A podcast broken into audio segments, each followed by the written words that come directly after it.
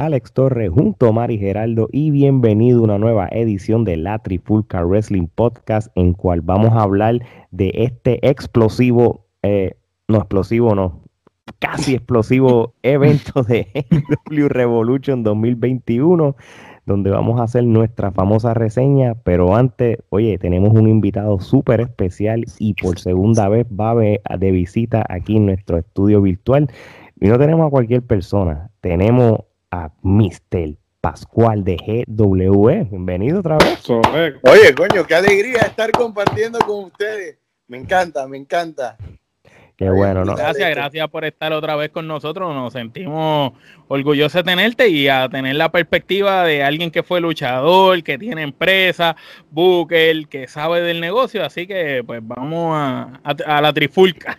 No, y te digo algo, es, sabroso estar trabajando con la gente que contrata a Tommy para estar narrando los shows. Ah, para que tú veas, vale que hablen bien de mí. bueno, pues tú, vamos a hacer una cosa, este Pascual. Di, di, di qué está haciendo la Trifulca Wrestling Media con la empresa GW en Panamá. Te lo voy a dejar a ti. Bueno, Tommy salió despidiendo gente y, contrató a, tres personas de la Trifulca para narrar los, los episodios eh, semanales que está teniendo la GWE en nuestro canal oficial de YouTube y también va, vamos a ponerlo también en IGTV en Instagram porque al panameño le gusta mucho el Instagram, viven pegados al Instagram, entonces vamos a ponerlo también ahí para que no digan que hay excusa de que no, que no lo vi en YouTube. Bueno, vamos a llevárselo a Instagram, a Facebook y a todos lados para que lo tengan que ver por todos lados y está haciendo un tremendo trabajo y e, es hermoso el crecimiento que va teniendo la GWE, que ya a, estamos a ley de 10 días de volver a los eventos en vivo y de poder darle a ese fanático que se va a dar cita semana tras semana en el GW Arena con todas las medidas de bioseguridad, mascarilla, hasta los luchadores tienen que usar la mascarilla, Dios mío. Eso, eso sí que este, eso nos dimos cuenta. nosotros cuando lo estábamos narrando, eso fue lo primero que recalcamos, que los luchadores, el staff, todo el mundo tiene que tener mascarilla allí. Ya yo quiero que vacunen a todo el mundo para que, se, para que no se ahoguen. Ah, no, no, mira, y, y, de parte de, de, Omar Gerardo y este servidor, como uno dice, te queremos dar las gracias por la oportunidad. Este, para nosotros fue un reto, ¿verdad? Porque eso nunca lo habíamos hecho y nos diste la confianza y nos diste el approval.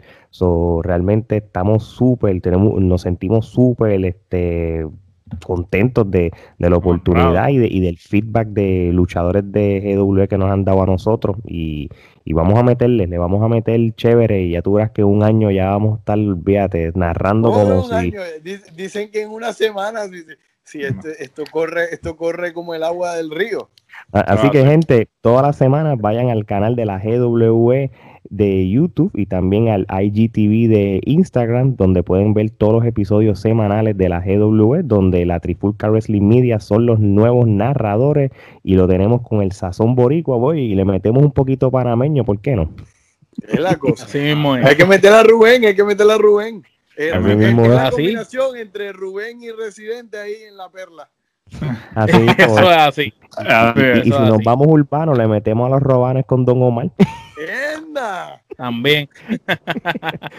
bueno, mi gente, vamos a empezar con la primera lucha que hubo en el evento de AEW Revolution 2021, que fue este pasado fin de semana. Hubo un, un pre-show, o lo que lo llaman el buy-in, que fue lo más interesante porque no fue una lucha cualquiera. Aquí tuviste a Britt Baker y a Maki Aito haciendo su debut contra Rijo y Ton del Rosa. Y esto lo podemos hablar rapidito. Omar, yo empiezo contigo.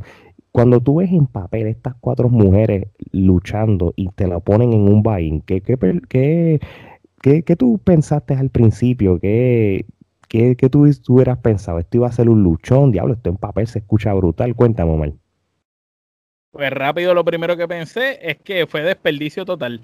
Eh, abrir eh, una cartelera con esas mujeres en el pre-show cuando las debiste haber tenido en la cartelera per se.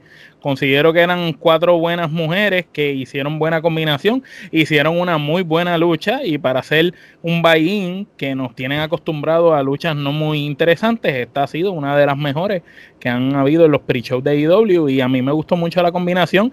Eh, ciertamente Britt Baker se ve espectacular, cada vez sigue mejorando en su personaje y la combinación de las demás muchachas estuvo muy buena y pienso que la lucha fue, fue buena. Para abrir el espectáculo fue buenísima, pero me hubiera gustado verla en la cartelera per se.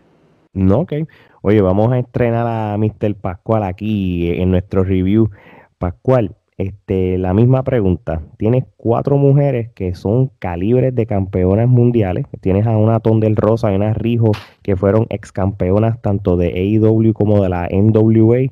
Este, tienes una Britt Baker que, tiene, que es la mujer de Adam Cole y, tienes una, mujer que, hizo el debut, eh, Maki, este, ¿cómo, ¿Cómo tú ves eh, el futuro de la división femenina de la IW que ha sido tan criticada al principio porque no ha sido la mejor?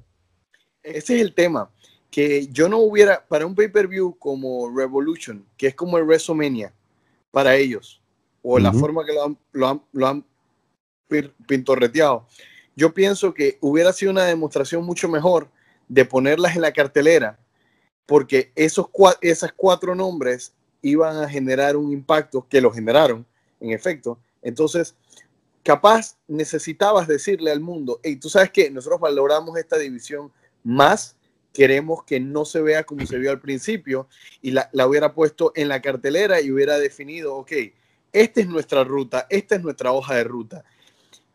Yo entiendo que capaz ponerlas en el pre-show eh, generaba una inquietud de que más gente viera el pre-show, pero al mismo tiempo eh, esa misma inquietud tú no la quieres en el pre-show, tú la quieres en el evento eh, que tú estás demostrando.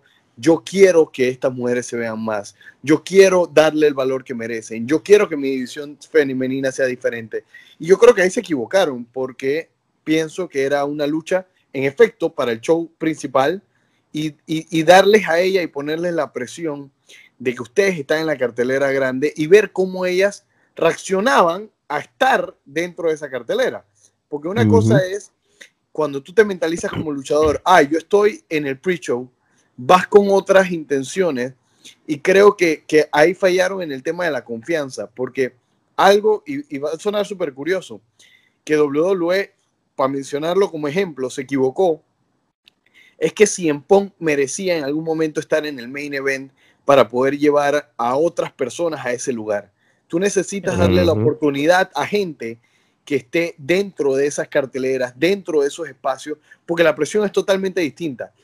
Y esa división de, femenina de AEW lo que más necesita es que se le dé exposición. Es cierto, más gente iba a ver un, un buy-in que es mucho, que no tiene costo, eh, que, que el pay-per-view per se, porque hay gente que dice no, no lo puedo pagar o lo que sea, pero no les diste eh, la oportunidad de tener la presión encima y ver cómo reaccionaban. Oye, este Geraldo, Tom del Rosa, este Britt Baker, ¿qué tú, ¿cómo tú ves el futuro de ellas en la AEW o cómo tú crees que Tony Khan la está usando? Yo, yo creo que le han dado demasiado de larga al asunto con ellas dos en específico. Yo sé que Britt Baker tuvo lesiones y todo, bueno, pero Tondel Rosa está aún más activa en AEW en, desde que en WA paró, incluso le quitaron el título. ¿Por qué a ella no la tienen en conversaciones de campeonato cuando lamentablemente un campeón requiere dos cosas? El carisma, la parte luchística, puede añadir una tercera y el micrófono, y ella lo tiene. ¿Por qué no la están usando? Porque yo, yo no voy, yo, yo no le resto mérito a la actual campeona, buenísima pero, mano, tú necesitas, si tú quieres vender esa división femenina, tú no necesitas una Ton del Ross, una Britt Baker como las top ahí. Britt Baker. Necesitas a Britt Baker ahí para llevarla a otro nivel. ¿Te molesta, ¿Te molesta que te haga una, una de promotor? Mete mano. sí, seguro, mete mano. Antes de esa, te voy a decir algo. Yo pienso que una de las cosas que, que, que yo entiendo de AEW es que quieren cambiar esa dinámica donde el campeonato no define quién eres, pero el campeonato sí define quién. O sea, hay ciertas personas que yo pienso, eh, como tú hablas de Thunder Rosa, tiene todo, tiene todo, y, no la han certificado. Darle el campeonato es una certificación, una, una garantía de decir, vamos por aquí. Y yo pienso que eh, han tratado de hacer que la campeona que tienen actual la están están forzándole el título para que sea alguien. Esa es mi forma de verlo. Pero capaz yo me equivoque. No, no, no. Y tú tienes opinamos parecido, porque lo que pasa es que Hikaru Uchida, como campeona, es tremenda luchadora. El problema es que no tiene carisma y no tiene, un micrófono ni tiene un super personaje. Sin embargo, donde Rosa tiene un personaje que ya venía de Power, de NWA, dando cantazos, fue la campeona y venía con un personaje fuerte que cuando llegó a IW hizo impacto. Igual que Britt Baker, que desde que IW empezó, tenemos que admitirlo, la mujer que más se ha destacado en promos, en micrófonos, en ángulos, en lo que sea, aunque esté lesionada, ha sido Britt Baker. La cara femenina de AEW es Britt Baker, tenga o no mm. tenga campeonato. pero, no, pero vamos a, vamos a hablar claro. aquí el problema es tras bastidores. de primera instancia, cuando pusieron a la mujer de Cody Rhodes a, a, ser Booker de la división femenina, este, a mí me parece que eso es absurdo, ¿sabes? Por el simple hecho de que... Eh, ella era modelo, no era ni luchadora. Eh, ella realmente como, como luchadora no dio pie con bola, la pusieron a, de presentadora, luego este, eh, pues se fue de WWE y ha dado bandazos aquí y allá, pero ella realmente no es una persona que este, tenga, que sea capaz de, hacer el booking de una división femenina, de una división femenina que está en crecimiento. entonces, eh, se están viendo, eh, tengo entendido que ahora Kenny Omega pues ha tomado este mayor cartas en el asunto en cuanto a la división femenina y por eso fue que hicieron el Se nota por las luchas, los pareos. Se nota, se nota por las luchas, se nota por el talento que están trayendo el torneo femenino pues trajeron mucho talento de Toki eh, Yoshi Pro Wrestling, que es la segunda empresa de mujeres más importante en Japón actualmente después de Stardom. Y están tratando de, de como que eh, traer más talento a, la división y que la división tenga una mejor exposición que lo que ha tenido este, hasta el momento. Sin embargo, eh, realmente, por ejemplo, vamos a empezar con el torneo de mujeres ¿por qué el torneo de mujeres no lo dividiste en los Dynamites y lo pusiste en YouTube y en Bleacher Report? Que vamos a ser sinceros, la mayoría de la audiencia que consume AEW consume AEW en TNT. Sea, nadie sabe que ellos dan luchas por Bleacher Report. Y para colmo la ponían un domingo, un lunes. Un domingo, lunes, ¿sabes? Días que la gente no consume lucha Y sin promoción. Y sin promoción, alguna. Pasó, pasó sin pena ni gloria. Y lo que estás tratando de decirle a la gente es yo quiero tener una división femenina fuerte. Claro. Porque eso es lo que estás viviendo. Sí, eso es lo que pero estás tratando de vender, pero, lo pasa a segundo plano. Sí, lo pasa, o sea, no le estás dando eh, el, el, el escenario adecuado, o sea, el foco, o sea, y entonces, o sea, eh, no en balde a que ciertamente, pues, las personas que realmente tienen la capacidad para llevar a esa eh, división femenina a otro nivel, pues no le estás dando, porque por ejemplo, Thunder Rosa no la estás utilizando correctamente. Big Baker, sabe, probablemente el mejor micrófono actualmente en esa división, sabe, la han desperdiciado. Eh, y Belis. Eh, mira, diamante. Y vuelve el mismo problema también. El, problema que ellos tienen es que la, eh, están pensando consecutivamente como talento, como amistad y como promotor. Piensas en tres mentes distintas. Ok, perfecto. ¿Quieres traer a gente de Japón? Valga, qué cool, son muy buenas luchando. Pero ¿quién te consume en TNT? Los japonesitos no están viendo en TNT. Claro, definitivo. Pero a la misma vez, este, por ejemplo, eh, por poner el ejemplo de, de Maki, pues Maki tuvo este, un, un, feudo con Thunder Rosa en Japón y fue un feudo buenísimo porque este Thunder utilizó, o sea, se complementaron. Lo que, le, lo, lo, que, lo que Maki no tiene, Thunder lo ponía y así sucesivamente. Pero el público de acá no, no todo el mundo vio eso. o sea, no todo el mundo vio eso, pero ellos, sin duda alguna, eh, en, el, en, lo, en, el pietaje que presentaron previo al evento, lo pusieron. utilizaron ese feudo. Y entonces, yo pienso que ellos le debieron haber sacado más puntas a, eso, al hecho de que había Tenían un que hacer novelitas. Tenían que hacer las luchadoras hablar para, que la gente conociera de ella, crear su historia. Claro, porque no todo el mundo consume el producto de Japón. tú tienes que utilizar ese producto a tu favor, porque tú pues ya tienes una historia eh, establecida, sácale punta. Entonces, eh, eh, utilizas el pietaje pero entonces en la lucha como tal, eso no se refleja. Entonces, ¿para qué utilizas el pietaje? Y los comentaristas tampoco hicieron alusión a esos momentos, porque hay ¿eh? veces que que tenemos comentaristas que te hacen alusión, Excalibur es uno, a cosas de PWG, de luchadores que la gente quizás desconoce, pero se, él a veces dice, mira, estos dos que tú estás viendo ahora no es la primera vez que los ve, ellos lucharon en tal sitio, en tal de esto. Y ese tipo de cosas y datos son los que necesita oír el fanático. Mira, el bache de AEW, el, el problema es como en la música. AEW no quiere ser pop, no quiere ser popular. Claro. Entonces, eso es un problema pero que, se les va en, enteramente en todo el show. El problema no es un problema de la división femenina. Ellos, la, vamos a ponerlo de esta punta, voy a alejar y acercar. El pop es popularización y que la gente lo quiera ver. El problema que tiene IW es que ellos piensan que Japón y la clave de Japón es, debería estar en o sea, debería estar en toda la cartelera de una forma va, a sonar súper raro lo que estoy diciendo. El público que te consume AEW y TNT quiere ver lo mismo que ve en, en, en, en en SmackDown. Claro. Porque al final del día, Roy y SmackDown son un producto de masa. AEW quiere ser un producto diferente, pero quiere que la masa la vea. Y eso va a tomar mucho más tiempo porque es muy difícil transicionar algo que tú has visto demasiado tiempo de una manera. Ese es mi punto de vista. No, no, claro, y, tiene sentido. Porque TNA en un momento dado este, presentó eso. TNA de alguna manera u otra, se, eh, al principio se presentó como una alternativa, pero cuando se dieron cuenta que no podían competir con WWE haciendo eso, pues entonces es que empiezan a traer todo el talento que WWE este, eh, dejaba ir. Desechaba desechado, digamos, eh, si, es el término correcto, y entonces trataron de, presentarse, pero ya era muy tarde, porque ya ellos habían establecido una identidad y cuando trataron de hacer lo que WWE estaba haciendo, pues ya la gente como que dijo, no, ustedes son como que un refrito y no quiero consumirlo. Entonces, hay que tener un balance entre apelar a la masa y tener un producto que sea una alternativa. Tiene que haber un pero yo pienso que hay, medio, ¿no?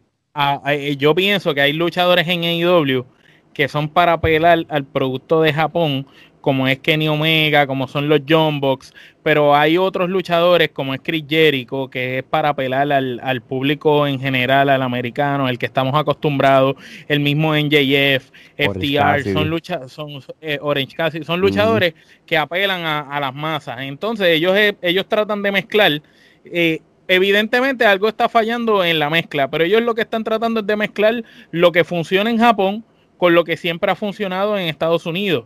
Y a eso añadirle el toque de la chispa de las luchas en, el ámbito independiente. Si tú te fijas como IW vende sus espectáculos y sus cosas, es como si fuera una cartelera de una empresa independiente con bastante dinero envuelta. Pero eh, eh, cuando tú ves el espectáculo, tú estás viendo una lucha independiente. Eh, es, el por, eso es que las luchas a veces son mucho mejores que otras luchas dependiendo el pareo de con quién está. Pero mira, míralo, en antes hablamos de TNA y hablábamos de un número totalmente distinto. TNA estaba haciendo uno, un millón tres en Spike. Sí, estaban teniendo el número, estaban teniendo el número. Y era otra era como quiera.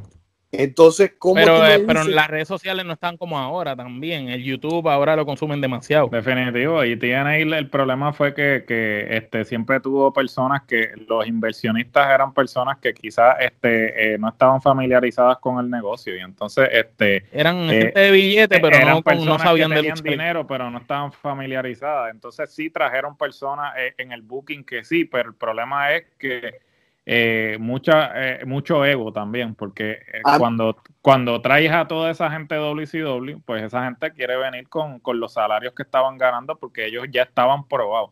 Entonces se te fue gran parte de la nómina en traer a toda esa gente para que pudieran repetir lo que habían logrado en los 90 cuando realmente el negocio estaba cambiando. Porque en los 90 tú tenías una audiencia cautiva porque la única forma de consumir el producto era en televisión.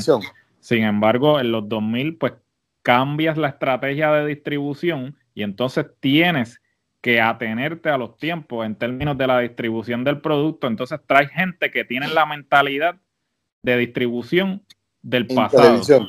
en la televisión. Entonces, eso fue lo que le, a, fin de cuentas los terminó, este, eh, bueno, no matando porque están todavía operando, pero porque los compró una, una compañía que produce televisión. Pero lo sacó del juego en un momento. Vamos a hablar claro. Si AEW no hubiera llegado al panorama, eh, Impact estuviera fuera de juego hace rato. Mm, eh, no, porque Anthem, eh, Anthem es una compañía este, sumamente este, importante en el mercado canadiense y realmente Anthem sabe lo que está haciendo, porque Anthem ah, está incursionando más en la lucha libre ahora, pero Anthem tiene una, una, experiencia amplia en lo que es la distribución de este, deportes de combate como artes marciales mixtas, boxeo. O sea, eso ellos saben lo que están haciendo y ellos no, no iban a hacer una inversión sin saber que lo que ellos estaban adquiriendo le podían sacar el provecho, porque ahora mismo ellos no solamente compraron el nombre, ellos compraron la filmoteca y la filmoteca de Impact es lo más valioso que ellos tienen en estos momentos. Oh, sí. Bueno, la este, filmoteca de, ellos en Revolution, AEW mostró pietaje de ahí.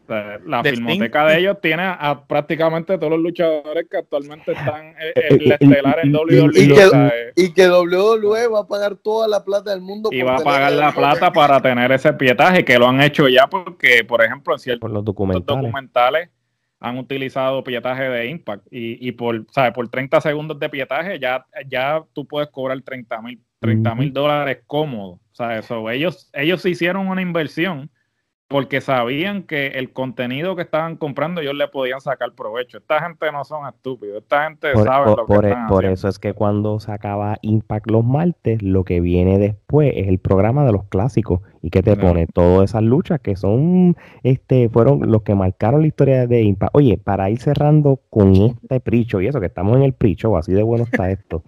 se puso este, caliente. Se puso caliente como, como última hora, ¿verdad? Porque esto, esto se está grabando mientras este AEW estuvo sucediendo. Mira, nos complacieron. Por primera vez en la historia de la AEW, la semana que viene el main event va a ser femenino. Britt Baker con contra Thunder Rosa en una lucha no on sanction match. Todo se Nos escucharon mentalmente. Nos escucharon, pero se pasaron también. Coño, ¿por qué vas a regalar eso para TNT?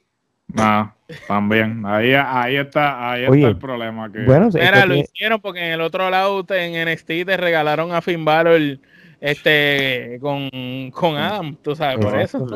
claro. no, no, no está mal que, esto, porque es la, eh, eh, esto lo que quieren hacer es historia. vamos oye, rapidito, ¿Cuántas kenepas tú le das a esta lucha, Omar? Yo le doy cuatro. Gerardo. Cuatro kenepas. Mr. Pascual. Estoy con esto. Cuatro igual. Bueno, for life, papi. Vamos, unánime como el malcriado Miguel Pérez. El, el, primer país que le damos cuatro, cuatro quenepas, eso está súper chévere. Bueno, pues vamos a empezar lo que fue la primera lucha del evento de AEW Revolution, que, oye, que después que nos dieron este un buen pre-show, esta primera pelea no quedó atrás. El equipo de Inner Circle, este, encabezado por NJF y Chris Jericho, lucharon contra los Young Bucks este, y fíjate, este, yo creo que voy, a empezar yo en esta rapidito. Yo vi que los Young, los Young Box este, lucieron bien, pero es porque Jericho los puso a trabajar como es. Este, yo creo que ellos este, bajaron o minimizaron la cantidad de spots. oh, Jericho los puso. que hacerlo. Es que, es que, tú sabes, e, ese ritmo no iba. no, no, Tenía que Tenían que hacerlo. Tan pronto Jericho puso el pie en el ring, eh, ahí automáticamente, papá, ustedes le bajan cuatro de velocidad o me voy para el carajo. Yo, yo, me atrevo, yo me atrevo a decir de que en los Estados Unidos, pues acuérdate que yo estaba en los, los Young Box japoneses contra los ya aquí en Estados Unidos, yo creo que cuando realmente yo vi el reto de ellos como luchadores eh, cuando tú tienes a alguien como Chris Jericho. Y solamente menciona a Chris Jericho porque eh, en JF este, está cool, tú sabes, y, y, se ve la mejoría de un año para atrás, tú sabes, y, y, sé que en los próximos años al paso que va, pues va a ser otra cosa. Pero realmente aquí, aquí tú notas que Chris Jericho es el caballo. Él solo hizo que esos tres luchadores lucieran bien. Esa es, la, esa es la magia y eso es lo que hace Chris Jericho, uno de los mejores cinco luchadores en la historia de la lucha libre. Y me lo atrevo a decirlo ahora, porque cada vez que yo hablo de él, lo, le sigo subiendo el ranking. Ya el año que viene lo voy a poner número uno. Cuando se retire, cuando, se, retire, puede estar ahí. a mí lo, a mí lo único que a mí lo único de esta pelea es que al después al final se empezaron a joder con los odios super kicks y eso y ya, ya lo cagaron, me cago en 10. Pero quitando eso, lo demás estuvo bien o mal. Pues mira, tengo sentimientos encontrados en esta lucha. Vamos a empezar. El momento favorito para mí de la lucha eh, fue cuando sonó la entrada y la canción de que... Eh, de verdad que esa canción de Jericho está a otro nivel. y la entrada, todo el público cantándola, el feeling que te da está a otro nivel. Me encantaría oír eso en un WrestleMania, una cosa así llena de gente. Pero nada, volviendo a la lucha.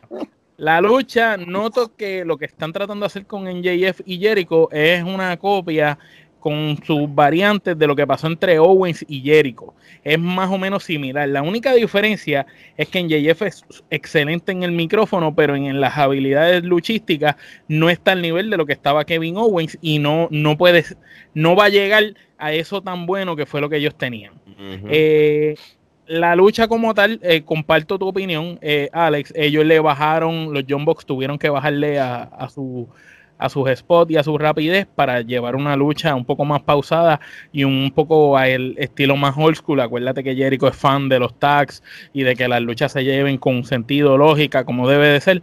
Y, y pues vimos mucho de eso en la lucha, mucho más de lo que vemos usualmente en las luchas de los John Box en JF se ve la mejoría, como bien dijiste tú también. Ahora, eh, no como que en algún momento pensé que, los John Box este, iban a, traer algo diferente a la mesa. Y fuera de que le bajaron un poco a su nivel, no vi nada diferente en un pareo que me hubiera gustado ver quizás con Chris Jericho. Otro tipo de movidas, quizás otras cosas, no más de lo mismo, porque los John Box han dado tanto han hecho tanto y tanto spot desde que están en AEW que ya cuando tú los ves luchar no hay nada que ellos hagan que tú digas, oh, wow, me sorprendieron. Entonces todavía no están como Penta, eh, Phoenix y el mismo Pack que semana tras semana siguen haciendo una que otra cosita que tú dices, wow, qué brutal le quedó esto. Estos ya han explotado todo lo que tienen y ya es como que estoy viendo lo mismo, lo mismo, lo mismo. Mi opinión. Mira, yo, Dale, Pascual, dale, dale. Sí, sí, no, mete mano. Eh, eh, el problema es que voy a, voy a decir algo que capaz no le guste al público entero de IW. Para mí, eh, llevarlos a los Jumbox, al juego de Jericho, es tan incómodo para los Jumbox que se sintieron incómodos. Entonces tú ves que ellos estaban incómodos porque la lógica y, la, la historia que Jericho los obliga a contar es distinta a lo que ellos acostumbran a hacer. Entonces, para ellos es como. Sí, tienen que usar la lógica. Es lo mismo que le pasó cuando pelearon con FTR. Tuvieron que, que, que usar la cabeza. Los, tenía que tener sentido. Los entonces, ellos no se sienten cómodos con el sentido. Ellos les gustan las cosas desordenadas que, que al final del día vuelven a tener el mismo problema porque es, digo, yo no me siento cómodo como, como yo lo veo cuando ellos le pusieron el título de vicepresidente a Omega, a los John y a Cody, mataron sus, mataron sus luchadores, se mataron como luchadores. Entonces, yo siento que para mí la lucha que capaz debió haber pasado era FTR contra Jericho y, MGF, porque Jericho, ok, que los haga ver bien a, los John pero Jericho, en efecto, si ellos no le bajaban el ritmo, también hubieran sacado a Jericho de, hubieran sacado a Jericho de todas sus posibilidades de hacerlos lucir bien. Porque con todo y el ritmo abajo, hubieron, y, todos lo vimos, hubiera un buen par de botch por el ritmo acelerado. Sí, sí. Definitivo. Sí. En, especial en esas movidas de la escuela cuando ellos van, al double tag y van para la escuela, eh, se vieron un par de... y, y, y, por qué no hacer un hot tag? E, eso es uno de los problemas. O sea, ¿por qué no buscar el hot tag? Esas luchas, esas luchas en, pareja, que yo, por eso soy un fiel creyente de los que antes eran de Revival, FTR, esos, esos cabrones la tenían clara. El hot tag es lo que vale. la fucking mejor pareja. Y tú sabes quién eh, eh, tiene esa lógica bien manga y es una pareja que está en AEW, que no mucha gente habla de ellos, los Butcher, el Butcher and the Blade. Cuando tú ves el Butcher y The Blade peleando, tienen esa lógica, pero bien manga. La lucha que yo vi con ellos y, y FTR, a mí me voló la cabeza. Yo dije, yo quiero ver esta lucha por el título en algún momento y, en ese momento ninguna de las dos parejas eran campeones. Voy a utilizar, voy a utilizar ese pie forzado este, que, que, estás hablando ahora con el Butcher and the Blade. So, eh, yo creo que he mencionado muchas veces y, los oyentes sabrán que yo soy fanático de la lucha en pareja, la lucha en pareja tradicional, pues las parejas que se visten igual, que hacen movidas en conjunto y todo eso. Entonces yo me pregunto, pues los John Box cuando empezó AEW, te lo vendieron como que esta va a ser la mejor división de parejas, porque nosotros siendo una pareja, pues vamos a ocuparnos de que esta sea la mejor división que AEW va a tener. Perfecto, no hay problema con eso. bueno, tiene, tiene las mejores parejas. Las tiene. no, no, y, por, ahí, por ahí, y, por ahí va. Tienen el talento, pero no lo utilizan. ¿Por qué? Porque, por, por, por ejemplo, tienes un montón de parejas tradicionales que son muy buenas y entonces más adelante vamos a ver que las utilizaron en una batalla campal. Sin embargo, yo me pregunto, si tú tienes tantas parejas tradicionales y parejas talentosas, ¿cuál es la necesidad de tú poner a NJF y a Chris Jericho, que claramente son dos personas que ciertamente eventualmente las vas a empujar como individuales? Este, tenerlos en pareja, solamente para hacer eco de lo que dice Omar, repetir una fórmula que realmente no va a funcionar con este luchador, porque el luchador es totalmente opuesto a lo que el luchador anterior era. Entonces, yo me pregunto, ¿sabes? Pones esta lucha, pones a Jericho, que claramente estás tratando de elevar en JF, pero no lo estás haciendo de la manera correcta, porque este, hasta cierto punto le estás sacando, le, estás quitando el le estás quitando el spot, ¿sabes? Eh, mediante... ese es el problema, ese es el problema, que yo voy a estar, y lo más seguro es que estén de acuerdo conmigo, tú le estás dando un problema muy grande a NJF porque él tenía personalidad, tenía carisma, aunque sea rudo, carisma y personalidad. Y, actitud, presencia, todo, lo tenía todo. Presencia, actitud, y lo estaban llevando por una senda que era, ok, este tipo es el nuevo rudo. Le pusiste a Jericho y le pusiste lo mataste.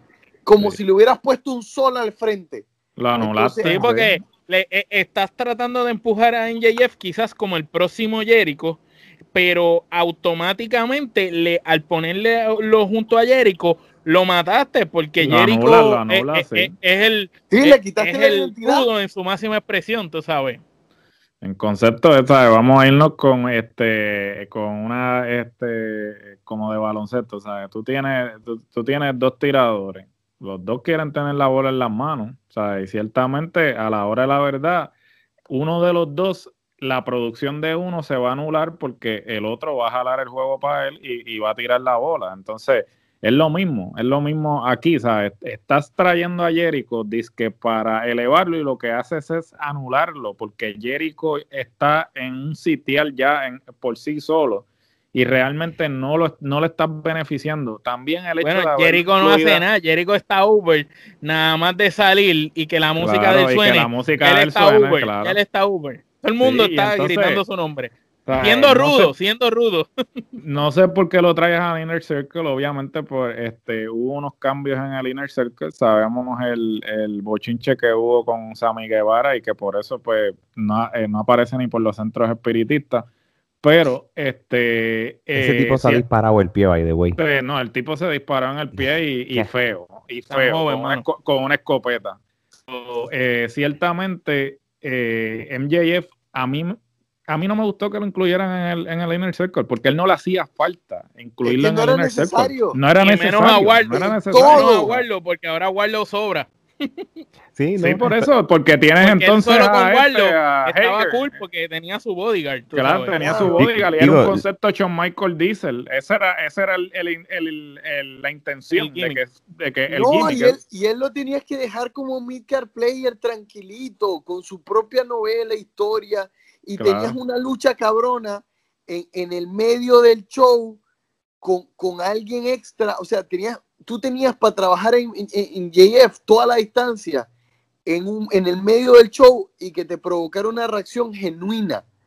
Entonces, y, y totalmente diferente a la de Jericho. Y ahora que tú dices eso, es sumamente importante porque así fue que Jericho este, despuntó. O sea, Jericho no fue hasta que lo pusieron en el que él empezó a hacer las estupideces que si las mil movidas de Malenko, se puso a vacilarse a Goldberg. Y esto lo estaba haciendo en el- eh, eh, o sea, no en el main event, que en el midcard, pero ahí fue que él empezó a atraer la atención del público, porque él estaba en su propio mundo, él no tenía que ver nada con NWO ni nada. Ni O sea, tenía tenía- estrellas que él- lo él- pagaran. Ni Claro. tenía estrellas que lo pagaran. Él vivía en su propio mundo. Yo- Y, y así fue que él despuntó. Así fue que la gente lo notó. Porque dije, ah, este cabrón está haciendo algo interesante, da risa. Vamos, Yo- yo creo vamos a prestarle atención. yo creo que la única manera que esto del Inner Circle funcione y tenga relevancia de que tanto MJF y, y Chris Jericho estén en el mismo establo es que hagan que y lo mismo, esto va- va- ya no hay más nada que inventarse. Aquí va a haber historias Aquí recicladas. vas a voltearlo. Aquí, aquí Sí. lo que va a pasar es de que MJF va a coger el Inner Jericho, Circle. Babyface y, el y- y- sí. y se queda con el Exacto, grupo. Eso lo es mismo que pasó con estilo Nation of Domination y estilo otros otros establos que han Lo de. Kevin, lo de Kevin con Jericho. Evolution también lo mismo. Exacto, Ah. eso es lo que va a pasar. Estamos a dos El meses. problema es que de- eh, ya no tiene el impacto. El Sí. Inner Circle, y es más, y te digo, se más, eh, eh, exacto, el Inner Circle, el propósito del grupo ya no va a hacer sentido si en JF es la cabecilla. Porque estaba cool cuando era Chris Jericho, porque, ok, cogiste todos estos luchadores que sí la gente los conocía, sí eran luchadores que habían estado por ahí haciendo su lucha, pero no eran ninguno, con excepción de Hager o Swagger, que había sido campeón, no, ninguno era un super luchador. Y entonces le pones a Chris Jericho como la figura estelar, el mentor, el padrino, el que lo está puliendo. Y Jericho con el micrófono de él los hacía lucir bien a cada uno y sacaba lo mejor de cada uno. Al tú tener ahora en JF, que es otro buen micrófono, el tiempo de Jericho se divide con NJF y ya tú no oyes a Santana hablando, no oyes a Ortiz hablando, Hager menos. ¿Y, y qué, vamos a, qué, qué va a pasar? Ellos van a seguir a- apagándose, apagándose hasta que se vayan solos Sí, como una pareja y- sola. ¿Qué bueno, va a y pasar? como- claro, pero se apagaron tanto que cuando hablemos del Battle Royale, el casino Ujú. esa vez, te vas a dar cuenta que nada, nada con. Santana y Sí, Ortiz. no. Oye, Sí. este, Gerardo, ¿cuántas querepas tú le das a esta lucha? A pesar de todo. Pues, me- pues mira, a pesar de todo, la lucha no estuvo mala, ¿sabes? Porque como, como mencionó Pascual y como han mencionado, este, eh, eh, Jericho pues llevó, llevó la batuta, ¿no? O sea, él hizo que los Bucks vinieran a él, ¿sabes? Como que lucharan al, al estilo de él. Y pues de, de- los Bucks demostraron que más allá de los 20.000 spots y las 300 super kick, pues realmente pueden hacer una buena lucha cuando realmente se esfuerzan. So, yo le doy cuatro canepas. Yo le doy tres quenepas y media. Omar, Yo le doy dos y media. Pascual. Y yo me le fui a, a- a todos mal. Dos por no el hot tag. Ok, muy bien, eso está bien, está bien. Eso es bueno, eso es bueno. Oye, vamos para la próxima lucha y esto es lo que estaba diciendo Pascual, el Casino Tag Team Royal y el que gana, gana es un number one contender para la AEW World Tag Team Championship. Omar, yo voy a empezar contigo por, por esta simple razón. Obviamente quiero que me des una opinión si la tienes de la lucha, pero más tú que tú has sido crítico de, lo- de los Casinos Royal desde el primero con el Double or Nothing 2019, ¿cómo tú has visto, si es que has visto una mejoría desde el primer Casino Royal versus el nuevo de la edición del 2021? Pues fíjate, eh, hablando como cuando empezó los bares Royal de ellos, el primero tuvo muchas críticas por los ángulos de cámara, la manera que estaban grabando era totalmente desorganizada. Ya en el segundo mejoran la manera de grabar. En el otro, que fue el de las muchachas que hicieron, fue un poquito mejor los pareos.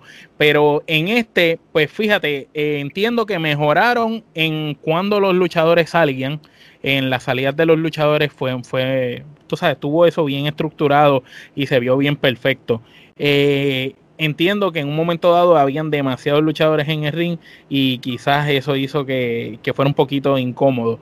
Eh, ocurrieron un par de Bosch, entre uno el de Evil 1 cuando Marco Stone le hace la tijerilla, Evil 1 sale corriendo el solo contra el esquinero y el mismo se golpea y se elimina.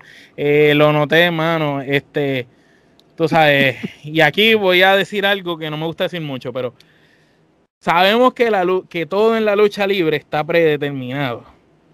Pero si tú haces las cosas de la manera más realista posible, pues se ven bien ante el ojo público.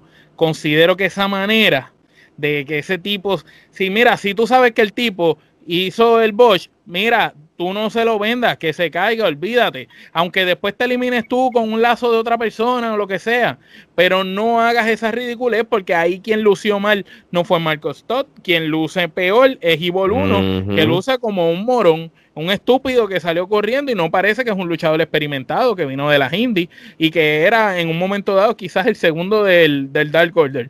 Ah, eh, realmente para mí ese, ese momento jodió bastante la lucha.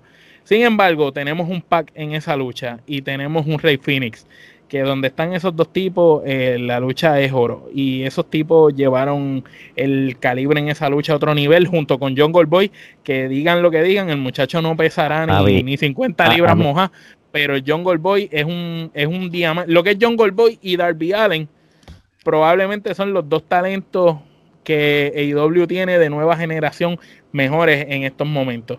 y pienso que John Goldboy lució espectacular. El Jurassic Express como tal, porque, porque, lucha, porque Luchasaurus prácticamente cogió el diesel spot, ¿verdad, Gerardo? Claro, definitivamente. Claro. Este, eh, esa pareja, este, una pareja que a mí cuando yo vi los vi la primera vez me parecía absurda, pero este le dieron limones, hicieron limonada y, y de verdad que este, tengo que dársela. Han, han, han crecido mucho en, en los últimos dos años. Mm, mm, mm, sí, sí, no, claro. Y, y, Rey Phoenix, y para terminar, pues Rey Phoenix, este, pienso que hizo un gran trabajo junto con Pac. Ellos dos llevaron a otro nivel la, el calibre de la lucha. Pero te digo, te digo algo que no me, que va, no es que soy crítico de IW, porque va, después de este podcast me van a matar, pero vuelvo y traba, tienes un montón de parejas que son pareja. ¿Para qué darle algo a alguien que no, que puede estar solo? Eso es así. Yo entiendo, yo entiendo, yo entiendo. En el asunto no, no, eh, Estoy de acuerdo contigo. Eh, a mí me hubiera gustado que hubiera ganado Santana y Ortiz ahí. Este, eh, me, hubiera, me hubiera gustado. y pienso que quizás se lo merecían. Private Party. Private Party o Santana y Ortiz se lo merecían. Pero muchas parejas. entiendo también el por qué lo está ganando Phoenix y lo está ganando eh, Pac. Es porque son dos de los caballos que no tienen cómo parearlos con nadie ahora mismo, no tienen nada que hacer con ellos. Y están jugándose la carta de WWE. No tengo nada que hacer con ellos, mételos a esa lucha ahí. Sí, pero ¿sabes qué problema, pero le después? Vas a, después los vas a voltear. Los vas a voltear y entonces. Entonces, cuando los volteas, vuelves a lo mismo. Perdiste la oportunidad de darle a ese, ese casino Battle Royale a una, pareja. Eh, entonces lo volteaste por gusto. Sí. sí. Yo creo que yo creo que el, el Casino Battle Royale hubiera sido la o la situación. Lo que más me gustó. lo, que más me gustó a mí fue que pusieron en la pantalla el minuto y medio. Eso, eso, e, eso lo hace diferente. Eso lo hace súper diferente y, y, entonces pues te quita ese misticismo. Wow, realmente es el minuto y medio que, que los Royal Rumble tienen. Vas a pasar el minuto. que, probablemente, que probablemente lo hicieron, le hicieron para joder, con porque, todo, porque todo, todo, todo, eh, eso del minuto y lo del Ring en, el, en la, la, lucha escalera era es para joder a Dolly Dolly, ¿sabes? Porque Cody, Cody está mordido, él dirá que no, pero está mordido. Está mordido, le afectó, le afectó. Le afectó, le afectó, la afectó, afectó el brass ring. Sí, le afectó no agarrar el brass ring. ya, ya mismo hablamos de eso. Oye, yo creo que este Casino Royal hubiera sido la oportunidad perfecta para Jurassic Express y es lo mismo que han dicho ustedes. Yo creo que. Jurassic Express, Private Party. ¿Qué otra pareja? Eh, Butcher and Butcher and Blake. Diablo, pero el Butcher, el Butcher y el Blake cogieron un ron en la lucha como Jurassic Express bueno. Cuando ellos entraron, tuvieron una, una. Tuvieron un buen push. Y ese es el problema, que, que, que entonces le das esos push y claro, estás creando esa expectativa de que, ah, pues puede que ganen. Entonces pones a Pac y claramente es lo que tú dices. ¿sabes? Pusieron a Pac y a Phoenix juntos porque no tienen nada que hacer con ellos, porque como ahora están tratando de empujar a la penta como individuos, pues ya no pueden hacer lo de los luchadores y pues están tratando de decir, pues vamos a, vamos a tirarlo juntos ahí, pero es que realmente no, no tienen razón de ser. Entonces le estás restando eh, credibilidad a tu división poniendo gente que no hacen pareja.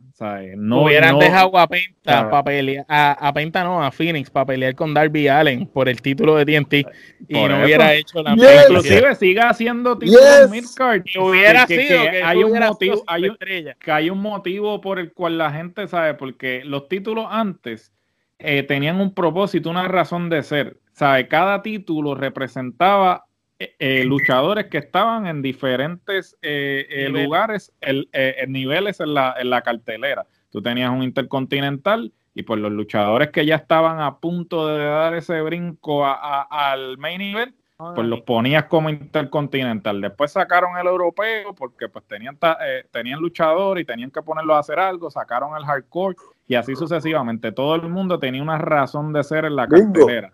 Sin embargo, eh, AEW tiene que hacer eso. Mira, tírate un. Tienes el TNT, pues mira, tírate un título a la televisión o algo y, y pon a todos esos luchadores que realmente no, pueden, que no pueden ir por el campeonato de, no, pero no pueden poner crucer porque acuérdate que AEW todos son cruces. No, no, quieren, no, sí, no, sí, no, no quieren, no quieren hacer esa distinción porque entonces eh, eh, va a herir sensibilidades porque ninguno de los que están en AEW quieren ser considerados cruces.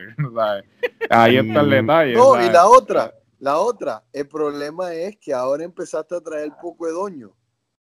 Claro. Porque tienes el poco de doño ahora. Sí, ahora. entonces, ¿qué hace con el poco de doño más? El, el, poco de doño que estás trayendo para cubrir no sé qué espacio, porque, porque tienes tanto roster que no sabes. Eh, eh, ellos, ellos con él? Ese es el problema. Ese es el, problema como el, estadio cuando, está haciendo una égida. Entonces, yo es más fácil llenar, y yo entiendo, como ahora no hay público y, Cody tiene muchos amigos, quiere llenar todas las gradas con luchadores. Entonces, tú no puedes estar llenando todas las gradas con luchadores porque tú tienes un poco de amigos, entonces después no sabes qué hacer con tus amigos y cómo le dices, oye, mira, es que no sé qué hacer contigo. Claro, porque, eso es lo que, es lo que va a suceder. Va a seguir trayendo gente y va a llegar el momento que le va a decir, mira, mano, es que no tengo nada que darte. Y ciertamente... Por ejemplo, por eso que, tienen, por eso que tienen AEW ¿Qué, rol toca QT Marshall en, en AEW? O el otro, el, el, el, otro calvito, que es amigo calvito, sí, este, ese sí, ese sí, de que, e, ese sabemos que es porque es amigo de ellos, porque de lo contrario, jamás, jamás hubiese salido en televisión no, y te digo lo otro, y el caifanazo, y el caifanazo no le están, no se está dando cuenta que le están aplicando la técnica más vieja en la industria de la lucha libre. ¿Quién es el caifán que tiene plata? Que hay que sacarle los chavos para que todos pues mis amigos cobren. entonces, él está cayendo redondito. Él está cayendo redondito. Él eh, a, él, a, él, lo pusieron en gorila y le dijeron: Mira, oye, eh, pon ahí el tiempo, cuando suena la campana, eh, prendes el reloj y cuando, la, y cuando suena la otra campana lo apagas. Porque... No, y le, hacen y le hacen creer que es como cuando están haciendo un chiste y él se cree que está en el chiste, pero no lo está. Porque ellos, eh, ellos, dicen, no, porque yo me senté con Tony y Tony este, encajamos, que pues claro, claro que, te va a caer bien si él es el que va a firmar el cheque, es obvio, claro que te va a caer bien, porque Cristian salió en el, en el podcast de, la mujer de Moxley. de René, de René. Sí, y estaba diciendo eso, no, yo me senté con Tony y, y, y, y rápidamente encajamos y toda la cuestión. pero también tienes a Tony Khan que viene de ser fanático de la lucha libre toda la vida y que creció viendo a Edge y Christian juntos. Porque pues eh, Tony Khan ahora es como que estoy con uno de mis ídolos. claro, entonces Vince McMahon, reído y pedido, le dice, oye, oye, hazme un favorcito mira, eh, yo, te voy, yo te voy a dejar irte para que tú le saques un poco de chavo a ese pendejo. y para que regrese. miren, este, ¿cuántas kenepas tú le das a este Casino Royal, Omar? Dos. Gerardo. Yo le doy dos también. Pascual. Dale, pues, para ser humano, porque iba a dar una, pero voy a dar dos. Fíjate, yo, yo no lo vi tan mal. Yo creo que lo del Dark Order fue lo que lo chavó, pero con todo y eso yo le doy dos kenepas y media. Oye, yo quiero hacer una cosa con las próximas dos luchas, porque más me interesa hablar de Christian Cage que de estas dos.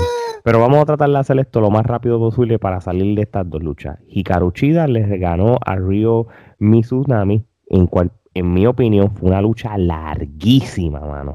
Este, le, le, trataron de meter hasta comedia y todas esas cosas, y yo no, no, a mí no me dio gracia, tú sabes. Este, en papel se veía que iba a ser una lucha buena, una riña, este, este, tienes la que ganó el torneo y tienes a Hikaru Chida, la, este, en cual son dos buenas luchadoras. Pero con todo y eso, yo encontré esta lucha aburrida y todo. Hubo un momento que se puso bueno. Esto fue como que empezó bajando como la montaña rusa, subió, se puso bueno, pero después bajó de nuevo drásticamente y hasta el final fue malísimo, por lo menos para mi gusto.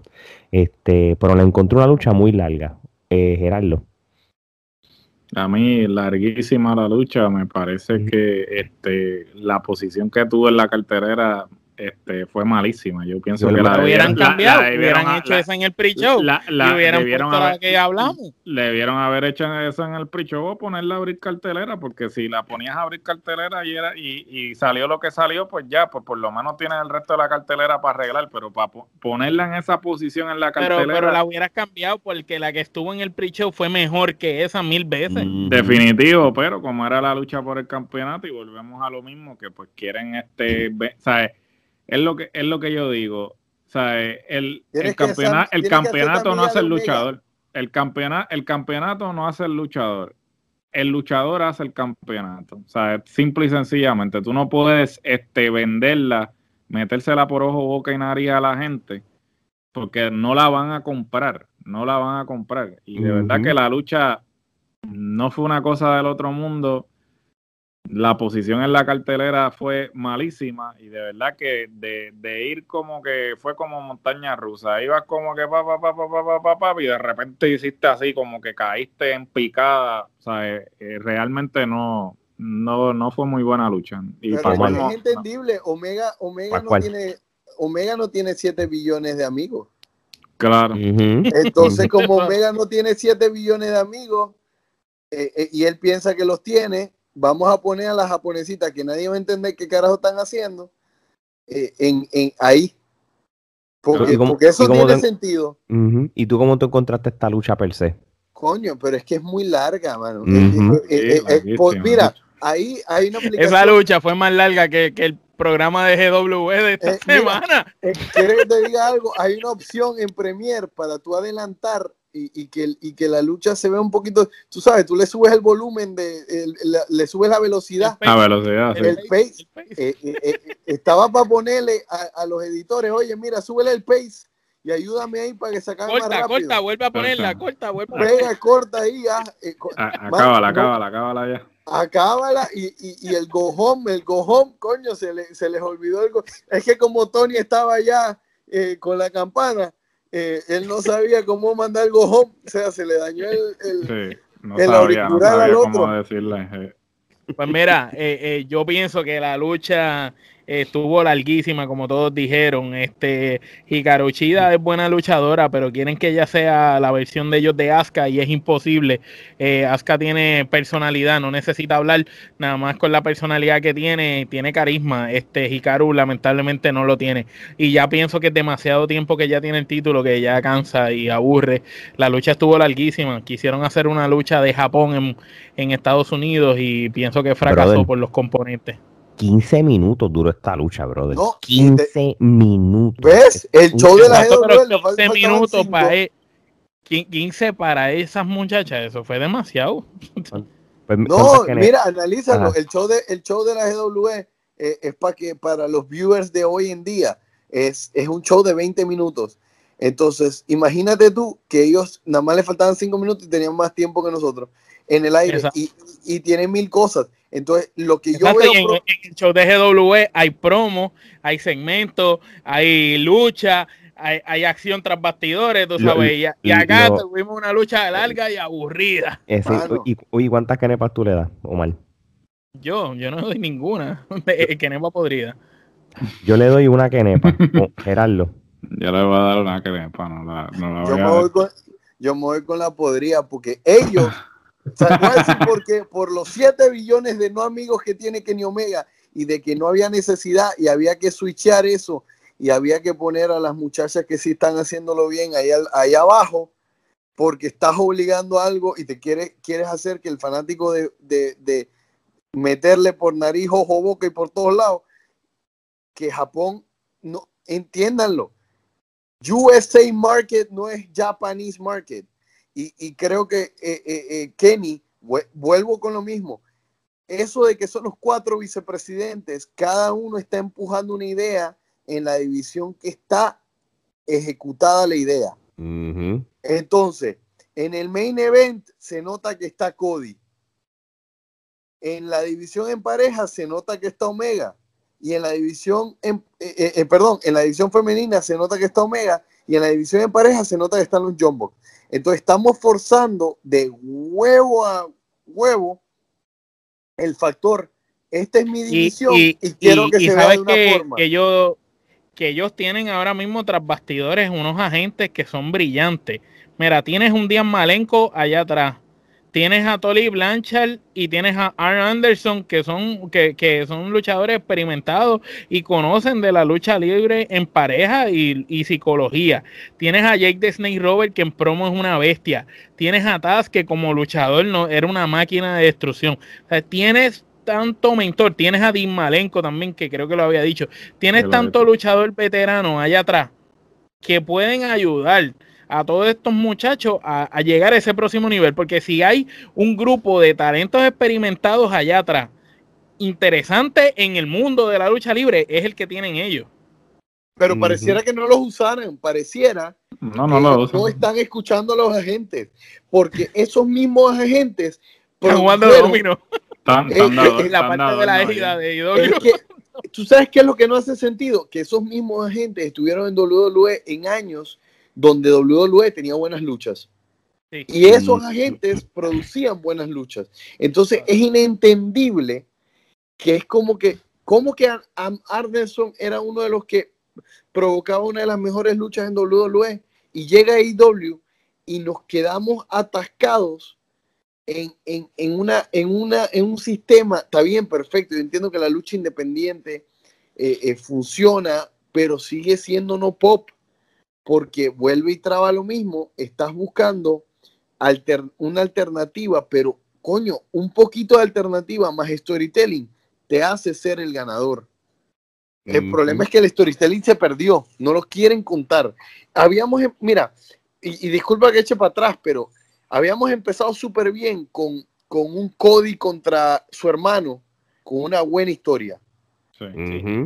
Habíamos empezado, cuando ellos venden el inicio del producto, habían historias con sentido, con lógica y con un buen espacio. Aunque la de, la de Cody con, con NJF fue buena y Jericho cuando gana el título. Por eso, pero, pero entonces después te fuiste para el otro lado que es tratar de forzar. Cuando Moxley, cuando le dan el título a Moxley, yo pienso que ahí empezó todo a decaer. Es la cosa. Entonces es como que estás forzando una, una manera de pensar distinta que el fanático dice, espérate, pero es que yo no quiero esto tan a la fuerza. Dámelo, pero dámelo diferido. Dámelo con un poquito de lo otro y con un poquito de esto. No, es verdad, es verdad. Oye, y, de una lucha que debió ir a un buy a otra lucha que debió ir, a no, no tan solo un buy-in, debería haber ido para, para Dynamite, es la lucha de Miro and Keep Sabian este, contra los Best Friends. Esa debió haber estado en Dark en YouTube. Mano, ¿qué, te voy a decir? Esto fue un relleno de los rellenos y yo ahí sí te voy a decir, esto es una que me va a podrir. Esta lucha solamente, lo único que yo vi que le pudo, que, pudo haber visto algo positivo es que te quieren vender por fin a Rusev como, como alguien este grande y, y destructor. Fuera de eso, esto fue una porquería. O mal. Desde que Miro o Rusev llegó a AEW, eh, llegó y ha estado siendo como un estorbo. Se estaba, él se quejó de WWE de que estaba comiendo gofio allá, pero acá vino a, hacer peor, más ridiculeces. Parece un modelo de ropa fashion ahora. Es lo que hace modelar ropa, porque no hace nada. Y, y esta, bueno, si tú quieres verlo como que pues por fin, mira, es que él siempre ha tenido el mismo estilo dominante. Rusev es un luchador fácil de, de, buquear. Tienen que ponerlo imparable, imparable, a ganar luchas cortas, luchas cortas, hasta que le ponga a alguien que de verdad sepa luchar y le saque una super lucha, porque él hace buenas luchas y de buenas luchas por ahí para abajo. Él, él tiene que meterse con Warlock, con luchadores con Hager, luchadores grandes, fuertes, con Luchasaurus, eh, con el Butcher, con luchadores grandes y pesados y hacer luchas de esas que se maten como él hacía allá. pero él, no, hay nada ahí. Que Nepa podría también. Lo mataron. Mataron. mira, eh, lo del tema Rusev es un tema innecesario. Porque de la forma que lo están usando, es como para terminar de destruirlo. O sea, él e, es súper raro. Es súper raro, mano. Porque tú para. Firma aquí para joder tu personaje más. o sea, ya está. Ya está jodido. Haz tu debut con una cabeza de Mickey Mouse. Eh, eh, tu personaje era una mierda. Ahora lo vamos a hacer peor, cabrón. Peor. O sea, eh, mira, vamos a, vamos a terminar de chavarlo para que no puedas volver a WWE. Para que en verdad tengas que irte para Gold Gym a trabajar.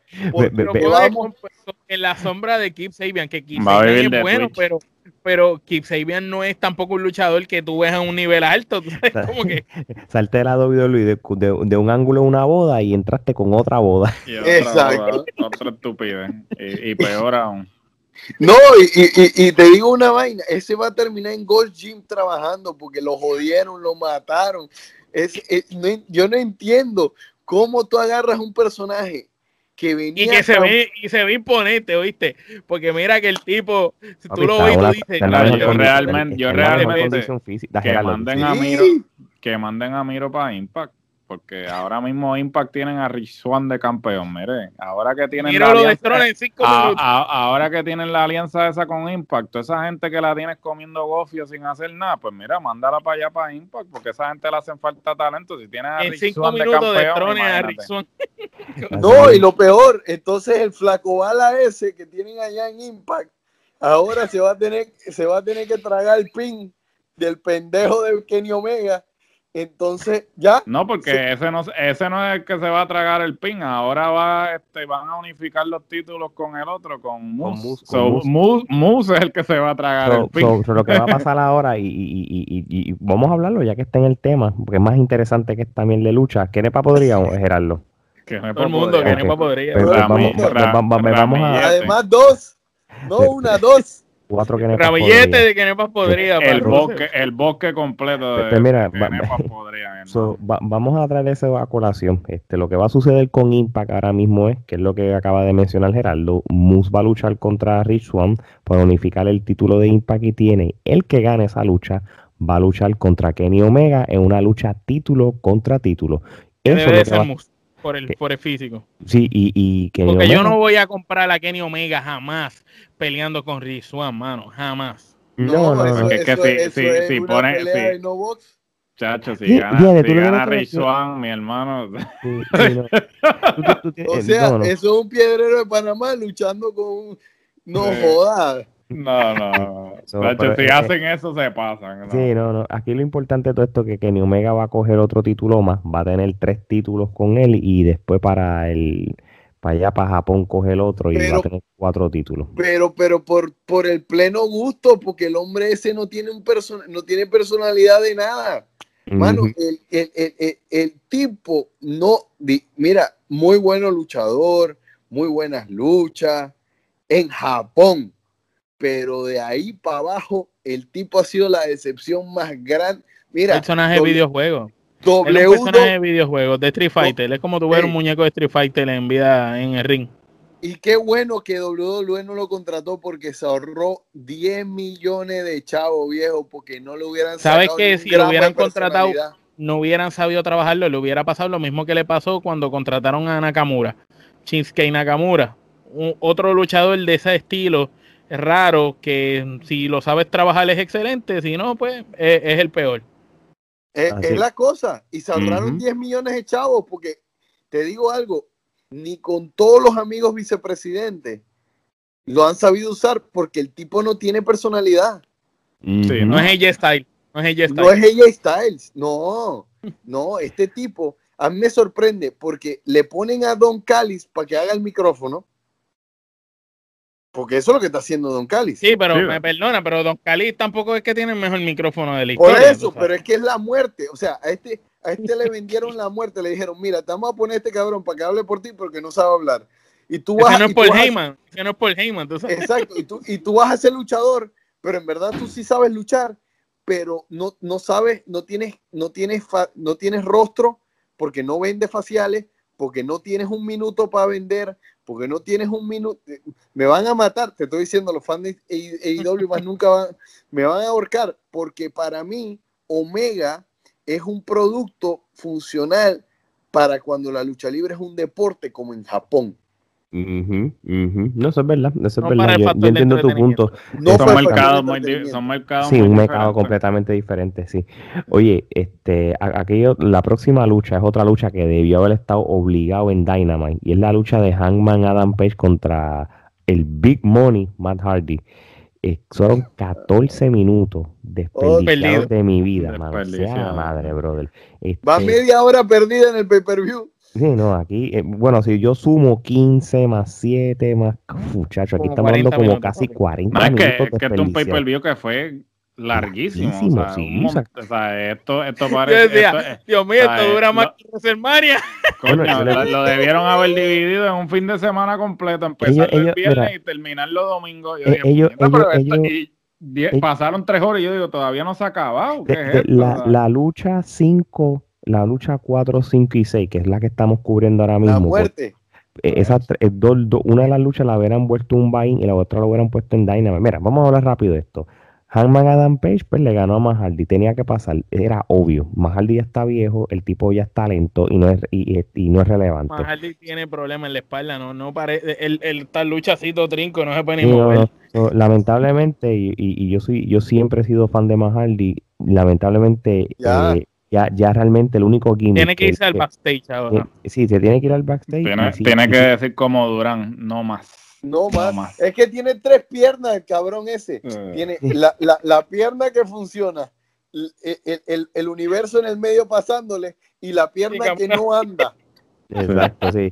Sí, no. So, prácticamente yo no tengo más nada que decir que esto fue lamentablemente otra quenepa podrida, mano. O- Pero, Omar, ¿sabes qué es lo que me da rabia? Y antes de que, porque, porque me da rabia, al muchacho ese lo tenían bien, pero no, porque vamos a agarrar al muchacho, le vamos a quitar la trucita que las mujeres querían, vamos a dejarlo de sa- sacar con el caballo, que íbamos bien por ahí, pero no quisieron aguantar la línea porque el muchacho se les bochó en, un, en un pay-per-view y en vez de confiar en el muchacho y darle otra oportunidad, lo mataron. ujú, ujú. Gerardo. No, mano, entonces, ¿sabes qué te puedo decir? Este, yo creo que haciendo eco de lo que Pascual dice, este, eh, ellos como que empezaron muy bien con él, ¿sabes? Como, inclusive, que conste que yo era el tipo que más odiaba a Hanman Page y lo dije unas No, lo- cuantas lo- veces. los tres lo dijimos desde que empezó Sí. IW. eh, en las primeras cuatro luchas de él, ya en la cuarta estábamos nosotros diciendo Sí, no, que- ya me estaba que convenciendo. una mejoría en, en el, en el poco a personaje poco. de Adam. Porque cuando él estaba en el Bullet Club, o sea, él era como el Conan o el Boss Bagwell, de, el equivalente, o sea, eh, o sea, eh, él, él era así El como que, cacapelota. eh, eh, sí, el, el que, el que nadie quería en el grupo. Entonces, o sea, él estaba de más en el Bullet Club. Sin embargo, cuando lo traen acá a IW, como que te lo presentan como que es la hostia, y tú dices, pues, vamos a ver, vamos a darle, vamos a darle un break, vamos a darle una oportunidad. Y el tipo, pues, estaba como que poco a poco agarrando empuje. O sea, eh, le hicieron el, el- la historia esta de que era un borrachón y, y la, y, y la separación y toda la pendeja y ahí la cagaron. Ahí Ya, se que, murió. o sea, Lo que yo creo que lo que pasó con él Dale, es que cuando muere Brody Lee, dijeron, no tenemos con quién llenar el hueco de Brody Lee, vamos a empezar en... Porque acuérdate que Brody Lee nadie contaba que se iba a morir y menos tan joven.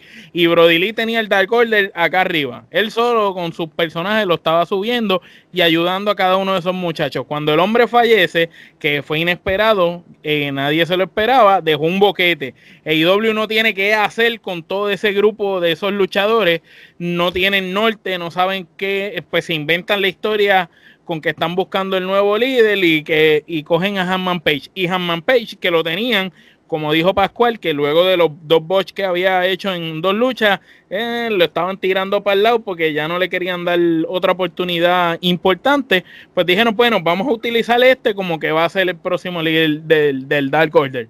Y entiendo que, realmente quizás hubiera funcionado eso si, lo hubieras hecho más rápido.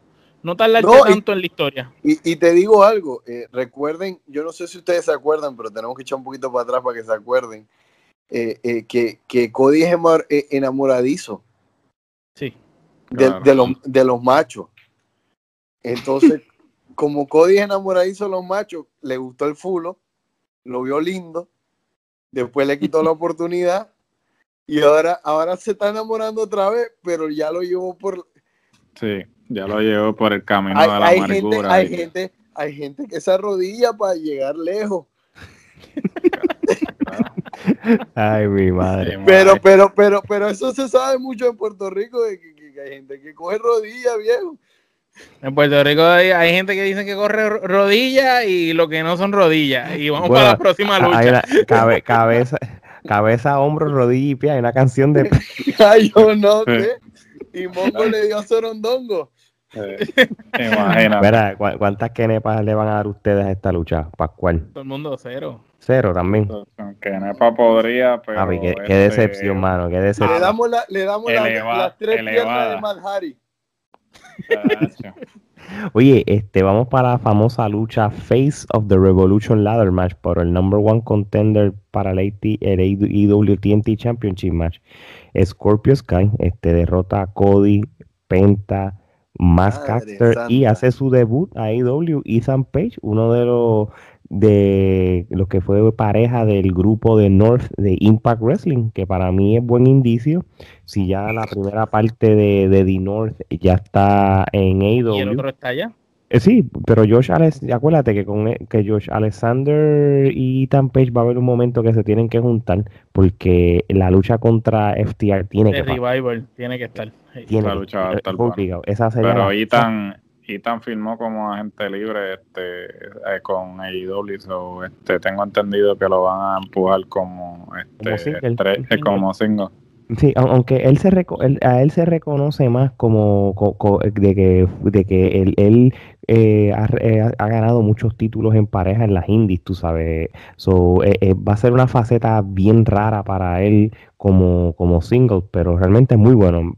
Pero, sin embargo, empiezas tú, empiezas tú si quieres, de una vez. Sin embargo, este, muy buena la adquisición de Ethan Page para aquellos que pues no han tenido la oportunidad de ver a Ethan Page eh, quizás como este individuo. Eh, les recomiendo que vayan a, a Evolve.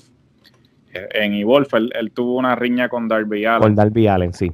Este, que fue muy buena. Este, si la gente quiere saber lo que es una buena historia, eh, establecer una buena historia y un buen promo, les recomiendo esa riña de Darby Allen contra Ethan Page en Evolve, que fue ya de las últimas veces que Evolve hizo cartelera. Eh, y este Ethan Page eh, tiene un talento, o sea, el tipo tiene carisma, tiene un buen micrófono y ciertamente pues eh, a, nivel nacional no se ha visto porque pues solamente lo han visto como eh, en parejas con The North, con, eh, con Josh Alexander, pero sin embargo si le dan la oportunidad, el tipo sorprende, sorprende individualmente. en cuanto a la lucha, no estuvo mal. me parece que, que, cumplió su cometido. ciertamente las luchas de escaleras pues siempre son como que un frío caliente, ¿sabes? ¿No? O sea, pueden ir totalmente mal como, como pueden ir bien y esta lucha pues no, no se fue por ningún extremo. No estuvo, no estuvo como que, oh, wow, que la mejor lucha, pero tampoco estuvo mala. por lo menos mantuvo ese balance de que cumplió su cometido. Ciertamente el resultado me parece perfecto, ¿no? Pues, este, este tipo, que ahora se me fue el nombre, este, Max Carter. no, no, ah, Scorpio, ah, Scorpio, Sky. Sí, sí, sí, sí. Scorpio Sky, este, me parece que es una, el candidato un diamante, Un diamante sin pulir, papá. Sí, el candidato perfecto para este, luchar por el TNT. Eh, ciertamente eh, va a ser interesante esa lucha. Y fresca, de una cara fresca. Entre Darwin y, él, porque pues son estilos que, que realmente no, eh, no son totalmente opuestos, pero va a estar va a estar interesante ese pareo y muy buena lucha. No, no tengo nada así, comentarios negativos que decir sobre la lucha tú, sabes que, y, voy a hacer este coro a lo que tú estás diciendo. Cuando yo vi que Ethan Page entró de sorpresa, yo dije, este va a ganar porque va, va, a revivir su riña de Evolve. No sucedió, este, pero es a lo que yo hubiera querido que pasara. Este fuera de eso, eh, fuera de esa lucha, fuera de lo que acabo de decir, una muy buena lucha, me, me entretuvo. Yo creo que me atrevo a decir que fue la lucha de la noche. Yo creo, este, eh, la mejor, la, más entretenida de todas. Fueron 23 minutos de pura acción, no aburren. Estamos hablando de, puros veteranos, tú sabes, inclusive hasta Max Caster, hermano. Yo sé lo que habla ese muchacho, nadie habla de él. Lució súper bien. Eh, eso, eh, tienes toda la razón, Omar. Lució súper bien y el muchacho es nuevo. Él, es el, él hizo su. nueva y jóvenes brother, él, él, sé cuánto tiempo lleva nada más luchando ese hombre. 15, este, 5 años nada más. Él empezó en el 2015. Bueno, va para 6 años, ¿entiendes? Y él empezó este, creciendo este, en Combat Zone, después empezó en los AW Dark y todas esas cosas, y él mismo está, este, él es el futuro. Yo, yo, yo lo, lo veo, lo veo bien, lo veo bien, va en buen camino. Omar.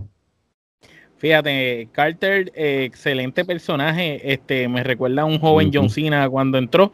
La única diferencia es que este muchacho tiene buen carisma y, sabe luchar. Eh, lucha bien, este, se movió muy bien, vendió las movidas, cumplió su rol en la lucha, que el rol de él era ser el, que todo el mundo piense que se puede aprovechar y ser la sorpresa, pero no lo va a hacer. Y, cumplió bien ese rol. Eh, el que Ethan apareciera en la lucha eh, daba de pensar que él iba a ganar. Por lo tanto, quizás yo pienso que lo hubieran reservado y que hubiera debutado en Dynamite y no en la lucha y hubieras metido cualquier otro luchador. No me gustó el que él estuviera si no iba a ganar. Eh, compartiendo la premisa, ¿verdad? De ustedes. Entonces, ahora hablando, eh, pienso que Cody estaba de más en esa lucha. Cody no tenía por qué estar en esa lucha. Él, no era la persona adecuada y estaba ocupando un spot y un espacio para cualquier otro luchador de roster que deberían de haberlo quizás puesto. Es más, me hubiera encantado quizás ver a Orange Cassidy en esa lucha y no a Cody Rose. Y no, a Cody Rose. Este, y, verdad, no es que nosotros seamos, seamos booking ni nada, pero yo pienso que Orange Cassidy hubiera pegado más en esa lucha que Cody, porque Cody no es un tipo con tantos movimientos eh, ni tanta flexibilidad para ese tipo de lucha y que ya Cody está en una etapa un poco más backstage para, ese tipo de lucha. Pienso que quizá Orange Cassidy le hubiera traído más chispa a esa lucha. Eh, me encantó Penta como utilizó movidas mexicanas eh, dentro de la cuestión de las escaleras. Eh, él, utilizó su, el part driver clásico que él hace, pero lo hizo ahí encima de la escalera y el tipo de las movidas, los swing blades, las llaves de penta, la rapidez de él, pues pienso que aportó mucho a la lucha. El que Scorpio Sky ganara, pues fue buenísimo porque como dijo Gerardo, es un luchador que quizás no le han dado tanta oportunidad, pero sí merece haber ganado y lució sumamente bien. Eh, y Carter pienso que es como que la sorpresa. Demostró mucho ese muchacho. Y pienso que quizás lo pusieron en esa lucha como un relleno y le demostró a la empresa que el chamaquito si lo trabajan bien en un futuro va a ser alguien importante. Pascual, ¿cuál es tu opinión de esta lucha? Y, y, tú como promotor, ¿cómo tú, cómo tú ves este, el futuro de alguien como, como Caster? Mira, el me asusta un poco algo me asusta que no, en ese debut, si lo querías en verdad no poner de tactín, tenías que darle esa victoria, porque esa victoria era obligada. Consagrarlo. Era, era consagrarlo y pegarlo y irte rectecito por ahí para abajo, porque tenías esa opción de en un debut, en un evento que tú has puesto como gran, mega grandote, debiste haberle dado la opción inmediata porque el, empuje completo. Si le diste la, entrada, dale el empuje completo. Exacto, le diste el medio empuje y Como está hicieron con Brian Cage. Eh, exacto. Le, estás dando un medio empuje a alguien que se merece un empuje completo. Y yo entiendo lo de Cody. entiendo lo de Cody porque yo creo que él fue a dirigir tráfico. Nadie tenía la experiencia para dirigir el tráfico de la lucha. Entonces, entonces digo yo, lo pongo, me pongo a mí como director de tráfico para que la lucha quede decente, quede bien, pero, pero al mismo tiempo también pienso lo, de Orange Cassidy era la era era eh, debiste haber confiado en que en que la dirección de tráfico lo hubieras podido hacer desde atrás en vez de desde adelante. Y, y utilizar la carta de Penta porque Penta es un luchador experimentado de más de 15 años en la industria. Tú sabes que Penta quizás es nuevo para la gente de Estados Unidos, pero Pentagon Junior lleva años jodiéndose el lomo y Penta estelarizó eventos y carteleras a nivel mundial. Tú sabes, Penta es que yo Creo que hay una falta, hay una desconfianza. Es que eso está pasando mucho ahí. Hay desconfianza en, la... En, tengo un excelente roster, pero siento que no están listos. Sí, y, y, con, y, relacionado a Cody Rhodes, de lo que estaban hablando, hay un detalle. Originalmente este evento iba a ser para una fecha, la cambiaron de otra y originalmente la lucha que se dio días antes, que fue la lucha cuando Shaquille O'Neal fue parte de, una lucha tag team mixta con y, estaba Cody en el otro lado, esta lucha iba a ser en el evento, pues la cambiaron para, para el Dynamite porque eh, ellos compitieron con el All Star eh, Weekend de, de, la NBA, en cual tanta cosa Shaquille no estaba. Pues, entonces, yo no sé, no sé las razones, pero si no iba a estar, Pepe, pues, eso lo hubiera puesto ya. Es promoción. Pero fue pues. que está explotado de la lucha, digo. Sí, tú sabes. Este, sí, tú sabes. Y, pues, pues rellenaron a Cody en, en, el lado del match y todo. Este, por lo menos eso es lo que pienso. De igual manera, fue una la mejor lucha de la noche. Este, Gerardo, ¿tú diste tu opinión? Discúlpame. Sí, yo di la opinión. mi, mi, mi única preocupación es eh, y me das las hablado una vez. Hemos hablado más del muchacho que debutó que el ganador de la lucha. Sí, tienes la razón. y, y, estamos hablando más del que debutó que el que ganó. Cuando, cuando hubieras dado el empujón completo, hubieras hablado del que debutó y el que ganó al mismo tiempo. Eso es así. Y lo sacas de la sombra de, la división táctil. ¿Cuántas kenepas tú le das, Pascual? Tres kenepitas ahí para yo. Yo le doy cuatro canepas y media. Eh, Gerardo. Ah, es que se valen las y medias, tres y media. Ok, muy bien. Sí, sí, sí. Es, difícil picar una quenepa, pero en el mundo de la trifulca se vale. Sí, nosotros las picamos este, con la cegueta. Eh, le damos, vamos a darle cuatro canepas. O mal. Yo le doy las cuatro y media, igual que tú.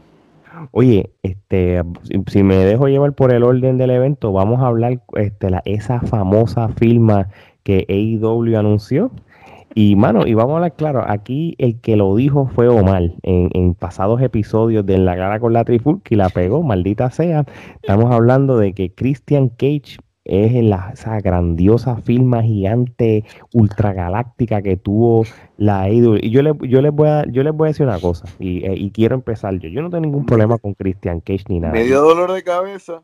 Tú, tú, sabes el tú sabes el problema, tú sabes el problema que yo tengo de que hubieran filmado a Christian Cage. No es que él estuviera, es que no hubieran hecho el ruido y, y, y, el juego de las especulaciones para que sea él. Lo, hubieran traído y ya, le hubieran dicho, mira, este, eh, si no hubieran hecho nada, de momento, este, Christian Cage is all elite, como hacen con los demás. No, no, que, que de momento se apagan las luces, sale el count y salió, pum, y el efecto sorpresa. Y eso me hubiera gustado. Pero ahora mismo, y hasta el mismo Tony Khan que empezó a decir, no, que aquí viene alguien grande, aquí viene Huge, Huge, como dicen, aquí se prestó para hablar de John Cena, aquí se prestó a hablar de Batista, aquí se habló de Brock, Lesnar. Que, que, que, tú sabes, que hablaron de tiempo para traer a Christian Cage, en cual, mira, volvemos a lo mismo. Yo, yo no voy a desacreditar a Christian Cage. Estoy tratando de buscar aquí un dato de Christian Cage para que ustedes vean de que realmente es lo que yo se lo voy a decir rapidito. inflaron el globo, inflaron el globo así. El campeón mundial, Mira, tú sabes. Infla el globo, inflaron el globo, eh, lo llenaron de, de, agua el globo y vino una señora con una con una aguja y Sí, sí, obviamente para, para los, a los que están escuchándonos o viéndonos, mira, estos son los logros que ha tenido este Christian en, en, su carrera de lucha libre. Dos veces World Heavyweight Champion, dos veces ECW Champion, ha ganado dos veces el título de la NWA, el mismo que, que otra vez volvió a, con, con el NWA, que era que, que lo tenía la TNA cuatro que veces. tiene Nick Aldis ahora mismo para el público que no está escuchando. Tiene hace 10 años. Cuatro veces campeón intercontinental, un campe una vez campeón europeo. Ha ganado el hardcore y campeón tag como nueve veces. Realmente este hombre tiene un récord impresionante. Fue el segundo campeón junior de la WWE cuando se lo quitó a Taka Michinoku. el, el, resumen de él es buenísimo. Saludos a Taka. Sí. so, prácticamente, obviamente, para efecto de esto, él va a ser la sombra de Edge, lamentablemente, pero el, lo, aquí lo que lo cagó fue el hype. El hype, La expectativa, mano, la expectativa que crearon. Y fue lo que yo dije, es más, lo estábamos hablando el, el viernes o el sábado. En, el chat, en el mismo día. Que estábamos que, que yo les dije, mano, no es por nada, pero yo creo que esta gente están creando una expectativa para algo que realmente, o sea, y que conste, vuelvo y repito, no le estoy restando méritos a Cristian. Cristian es tremendo talento. Realmente yo he sido de los pocos que realmente siempre he estado en el grupo de Cristian y no Edge. O sea, eh, a mí me parece que Cristian fue un tipo siempre fue el mejor. que siempre fue el mejor, pero pues que no, no tenía el look al que le dieron la oportunidad fue a Edge, pero cuando Christian se fue solo y, salió con la música esa, Christian, Christian, alas, you're all, hasta, hasta el sol de hoy me acuerdo todavía ese rock que él salió, y para mí esa canción era este, la mejor. Este, Christian, el tipo, siempre tuvo el talento, pero siempre tuvo que irse a otro lugar a probar a probar su valor. En WWE siempre lo, lo vieron como que pues eh, el segundo. Sí, como que el segundo, tú, tú, tú no estás al nivel de. y le dieron en WWE se lesionó Edge, este Alberto de Río es campeón, pues ven tú a hacer lo que Edge no pudo. Por eso, y, y, entonces el World Heavyweight, pues el World Heavyweight, vamos a ser sinceros, en WWE nunca, o sea, el World Heavyweight viene siendo. No, eso era como el campeonato intercontinental. Sí, el campeonato intercontinental, eso se lo daban a cualquiera, ¿sabes? Tú me entiendes. Eh, y realmente creaste una expectativa y todo el mundo, pues ya tú sabes, eh, para aquellos, para aquellos amigos, amigos, un poco no va a regresar. Afronten la realidad. Por favor, por favor. Primero Puerto Rico se ha aceptado antes de que CM Punk vuelva a la lucha libre. ¿sabes? Imagínate, imagínate.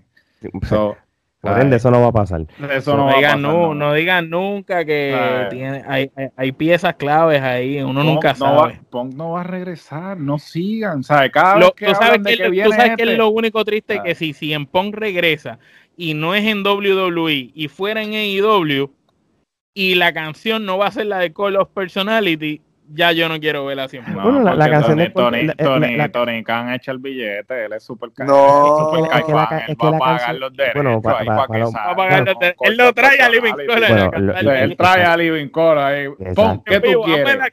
O sea, eh, porque Punk va a ir ahí y se va a servir con la cuchara grande. Eh, Tony, Khan va, eh, Tony Khan le dice, me tengo que arrodillar, tengo que dar rodillas para que tú vengas. Si Tony Khan tiene que dar rodilla para que Punk ven, él lo va a hacer, porque él sabe que si él firma así en Punk, mi hermano, eso va a ser como cuando Warrior regresó a WCW, que fue una mierda después, pero cuando llegó, pues, el hype. era el hype, tú me entiendes. Pero se van a cagar en Punk también. Sí, la, van a joder a Punk también. Yo creo que por eso es que Punk ha dicho como que, mira, yo no, tengo nada que buscar ahí, ya yo tengo no, él quiere, que tenía eh, que hacer. Él, Punk tiene que ir para WWE obligado, porque la historia esa de que, de que me votaron el día de mi boda es la cabrona. Eso va a estar. Eso, que haga un shoot así, que haga un shoot con esa mierda, con lo que tiene por dentro, de que haga otro pipe bomb, pero así encabronado, de que diciendo, mira, me enviaron los, los papeles del despido mientras yo me estaba casando y le tira a todo el mundo ahí. Sí, no, que, que, lo inviten a, un, pay-per-view de AEW solamente para el pipe bomb sin luchar y que se vaya que se vaya. WWE, una lucha de Punk con Adam Cole, con Johnny Gargano, con AJ Styles, con Kevin Owens, con el mismo Drew McIntyre. Son todas esas luchas que mencioné con Ricochet. luchas que serían excelentes con Muy Punk. bueno. El mismo Alistair Black con Punk. No, eso es cierto. Oye, este, antes del main event, aquí nos dieron una peliculita, una lucha cinematográfica. Ah, Darby Allen y Sting, este, contra el equipo de Team Task, eh, Brian Cage y Ricky Starks. Este, Omar, empiezo contigo. Este, ¿qué te pareció eh, eh, esta lucha cinematográfica? Yo, yo Lucha por on- alguna razón no había prestado Eh, eh, atención. Eh, Estaba viendo Lucha Underground por un momento. Eh, me sentí viendo Lucha Underground, eh, la manera en que mezclaron movidas de lucha libre con los cortes de cine. eh, el warehouse donde grabaron eso estuvo brutal. los colores de la cámara estuvieron muy buenos. El factor de, que- de la película de que Darby Allen va en patineta mientras Sting está en una camioneta se encuentran en el camino, la entrada. Eh, pienso que todo fue perfectamente calculado. Entiendo que eso fue un trabajo que una vez lo hacen, lo estuvieron viendo y viendo y viendo y viendo hasta seguir añadiéndole cosas para que fuera perfecto. No veo ningún error.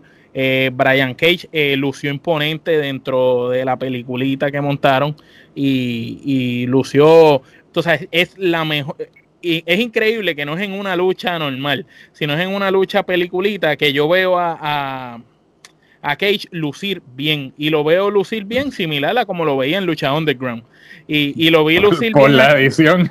Sí, sí, por la edición. No, no solo por la edición, es por el por, factor algo, por algo, por algo está el efecto cinematográfico ahí. pero quedó bien, quedó bien y, y lució imponente. Eh, es la mejor manera para trabajar a una persona como Sting a, a la edad Obligado, que tiene. obligado. luego de todas las luchas que tienen, es la mejor manera de sacarle provecho. Y entiendo que es cool esta historia con Darby, pero ya, yo entiendo que la lucha fue buena, excelente, tuvo su, su historia antes de la lucha, tuvo su razón de ser, su propósito, culminó. Ya la historia debe ser que Darby Allen continúe su camino ahora contra Scorpio Sky con lo del TNT y Sting se quede escondido un tiempo hasta que vuelva y sea momento de, de volver a salir Sí. y hacerlo otra Sí, no. peliculita más. O, o se quede retirado tranquilo, no, no tiene que volver. anda, No, no, no, él no, se, él, Eh. él no se va a retirar. Y te digo la verdad, No, viendo cómo contrato. hicieron esa, pe- pero viendo cómo salió esa película, que fue muy buena, y yo te diría que es la mejor peliculita que he visto de AEW hasta ahora. Eh, cogió lo que Mahardy, la porquería que hizo Mahardy con Guevara, esto lo cogió y se le cagó encima y le hizo perfecto. No, yo la pongo, yo la pongo en los top 3 junto con el, el Funhouse con el match, estadio. eh, con el, el- estadio.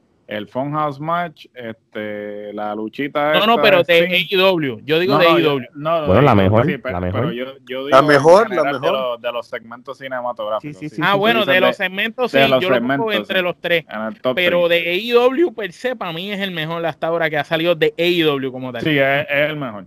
Oye, el y- el mejor. quedó, y quedó bien y a fin de cuentas, coño, nos vendieron Steam como en los viejos tiempos. Papi, desde- Bueno, yo eh, me eh, creí eh, lo del bate. Del yo bate. Yo me como- sentí brutal cuando vi Steam, cuando, yo, cuando, el agarró bate. el bate, cuando agarró el bate, yo sentí que estaba agarrando el Mjolnir, el, el, el, el, el, el martillo de Thor. Yo dije, coño. cuando Eh. Darby se tiró del balcón con Sí, el codazo, se- ¡guau! sí, yo, yo dije, coño, ¿sabes? O- oye, se Pascual, tiró de un rascacielos.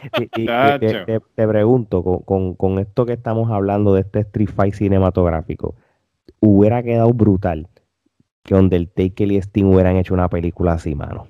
Te digo algo, te de- digo demente. algo. Me, me gusta, me- a mí me gusta este tema cinematográfico por el factor de que puedes seguir viendo ciertas personas que tú quieres seguir viendo. Claro. Eh, me- ver alarga- las- le no alargan verlas la vida. Protegerla. eh, Protegerlos. sí. Exacto, la largas la vida. ¿Tú te imaginas eh, que hubiera existido esto hace muchos años atrás y Cold hubiera podido pelear cinco años más? Es verdad. Sí, porque le da longevidad a- a- al luchador, en verdad que sí. Porque es que, es que lo que hizo Sting es verse muy bien cuando tú sabes, y, y- y todos sabemos que la última vez que tuvo un ring en Night of Champions le fue muy mal. Sí.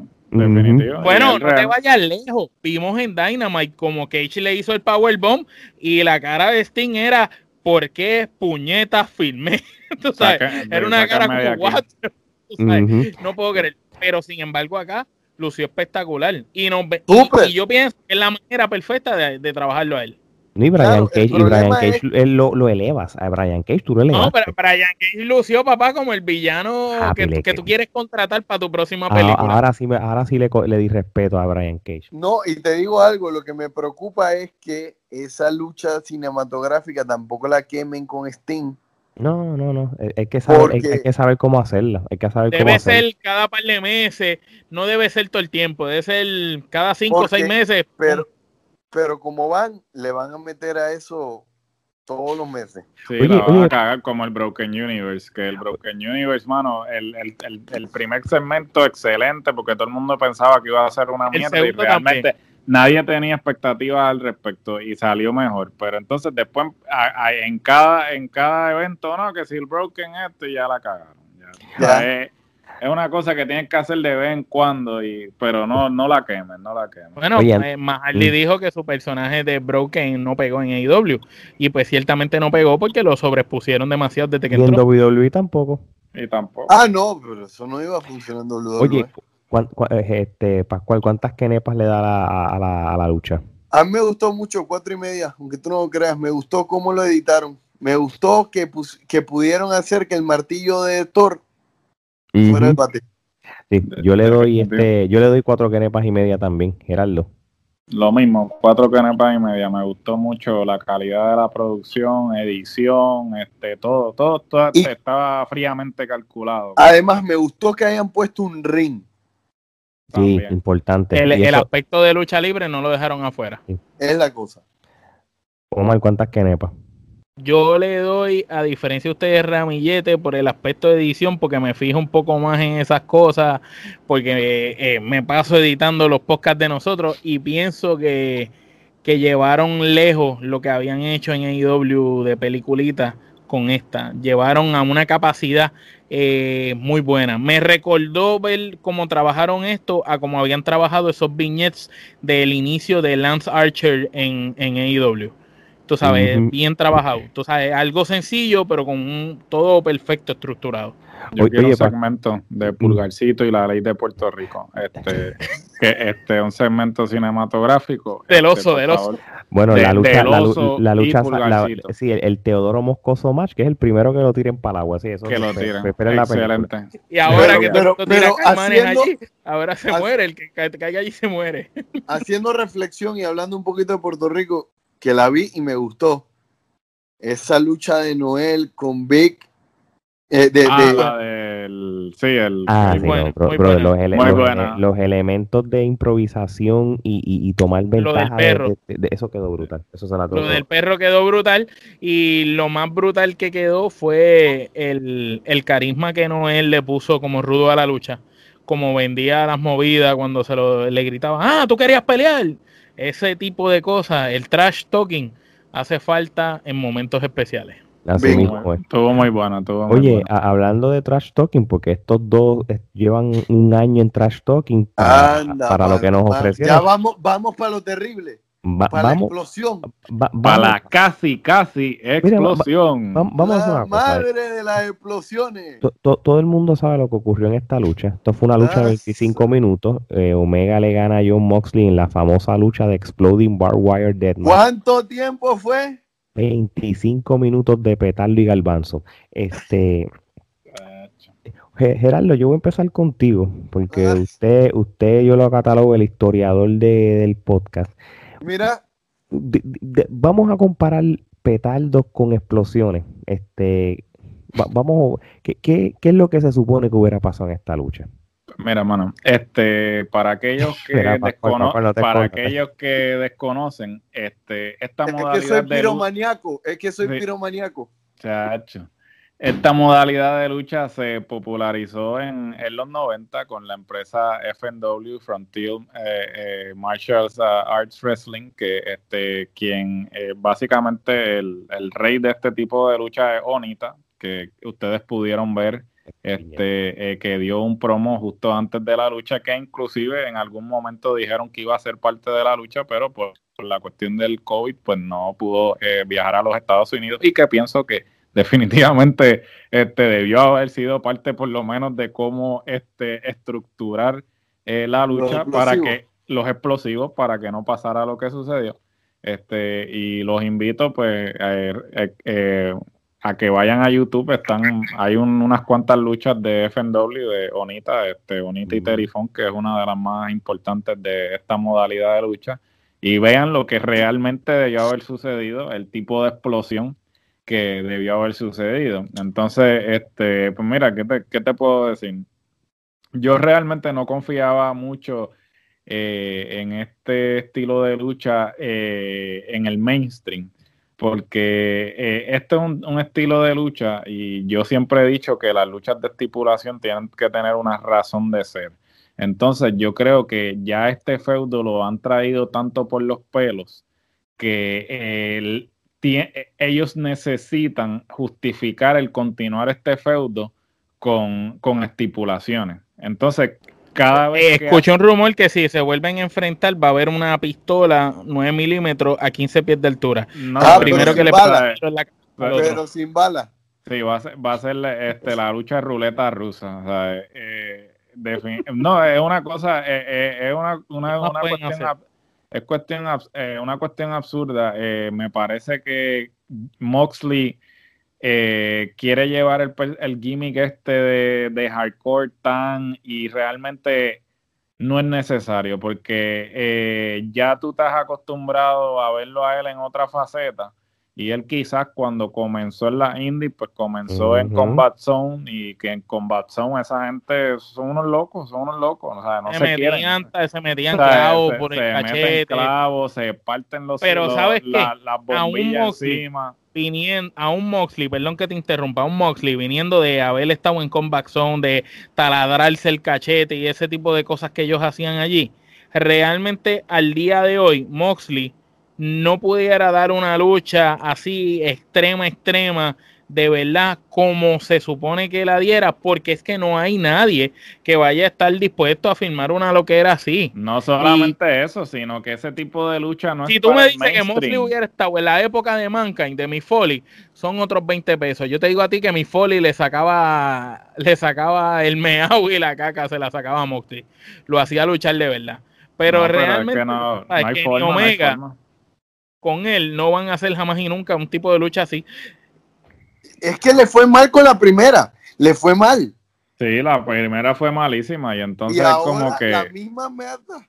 le siguen, siguen trayendo el feudo por los pelos y realmente no importa qué estipulación tú hagas, mi hermano, puedes hacer la estipulación en, en, el, en el techo del Empire State Building, ¿sabes? Lo que sea, te la puedes inventar la estipulación que sea y no hay forma de que tú me vendas ese feudo. De verdad que a mí ese feudo desde el principio no me ha gustado y, y te voy a ser bien sincero, nada de lo que ha hecho Moxley desde que se fue de WWE me ha impresionado, absolutamente nada. Es más, yo creo que lo único que me impresionó fue el video ese que utilizó, que hizo, que él filmó antes de llegar a AEW, que creó la, la promo, la promo de Mox. La, la, promo esa de Mox, eso, eso ha sido lo único que yo realmente, que él ha hecho, que realmente me, ha llamado la atención. El resto de las cosas, o sea, eh, Buche y Pluma nada más, él ha, él ha cantado mucho de que no, de que no me dejaban ser en WWE, de que bla, bla, bla, de que, ah, pero ahora tienes rienda suelta y, te, ahora tienes rienda suelta y no has hecho un carajo, no has hecho nada, o sea, y lo pusieron hasta número uno en el PWI, que a mí me parece que yo no, sé quién, quién decidió ponerlo número uno en el PWI, pero realmente. El que lo puso por encima de Adam Cole, de McIntyre. De, McIntyre, ese, tipo se está, está, está, eh, está, está, hueliendo culé, ¿sabes? Definitivo. Porque no, eso. Y, y, te digo algo, hay que, mira, yo creo que la única manera que Moxley funcione en AEW es que llame a Chiquitar y lo ponga en una lucha de de andamio. De andamio. Eh, no, oficial. Eh, mira, no, no, te vayas lejos. Tú estás diciendo. Esa es la que viene. Eh, y esa, es la, que, viene. Esa es la que viene. Porque ya hicieron que la. Willy Urbina, ¿no? Que como Willy Urbina es comentarista en español allí, Willy le dijo: Mira, dijo, tengo aquí la lucha para la lucha perfecta. Y, le pone la lucha de andamio.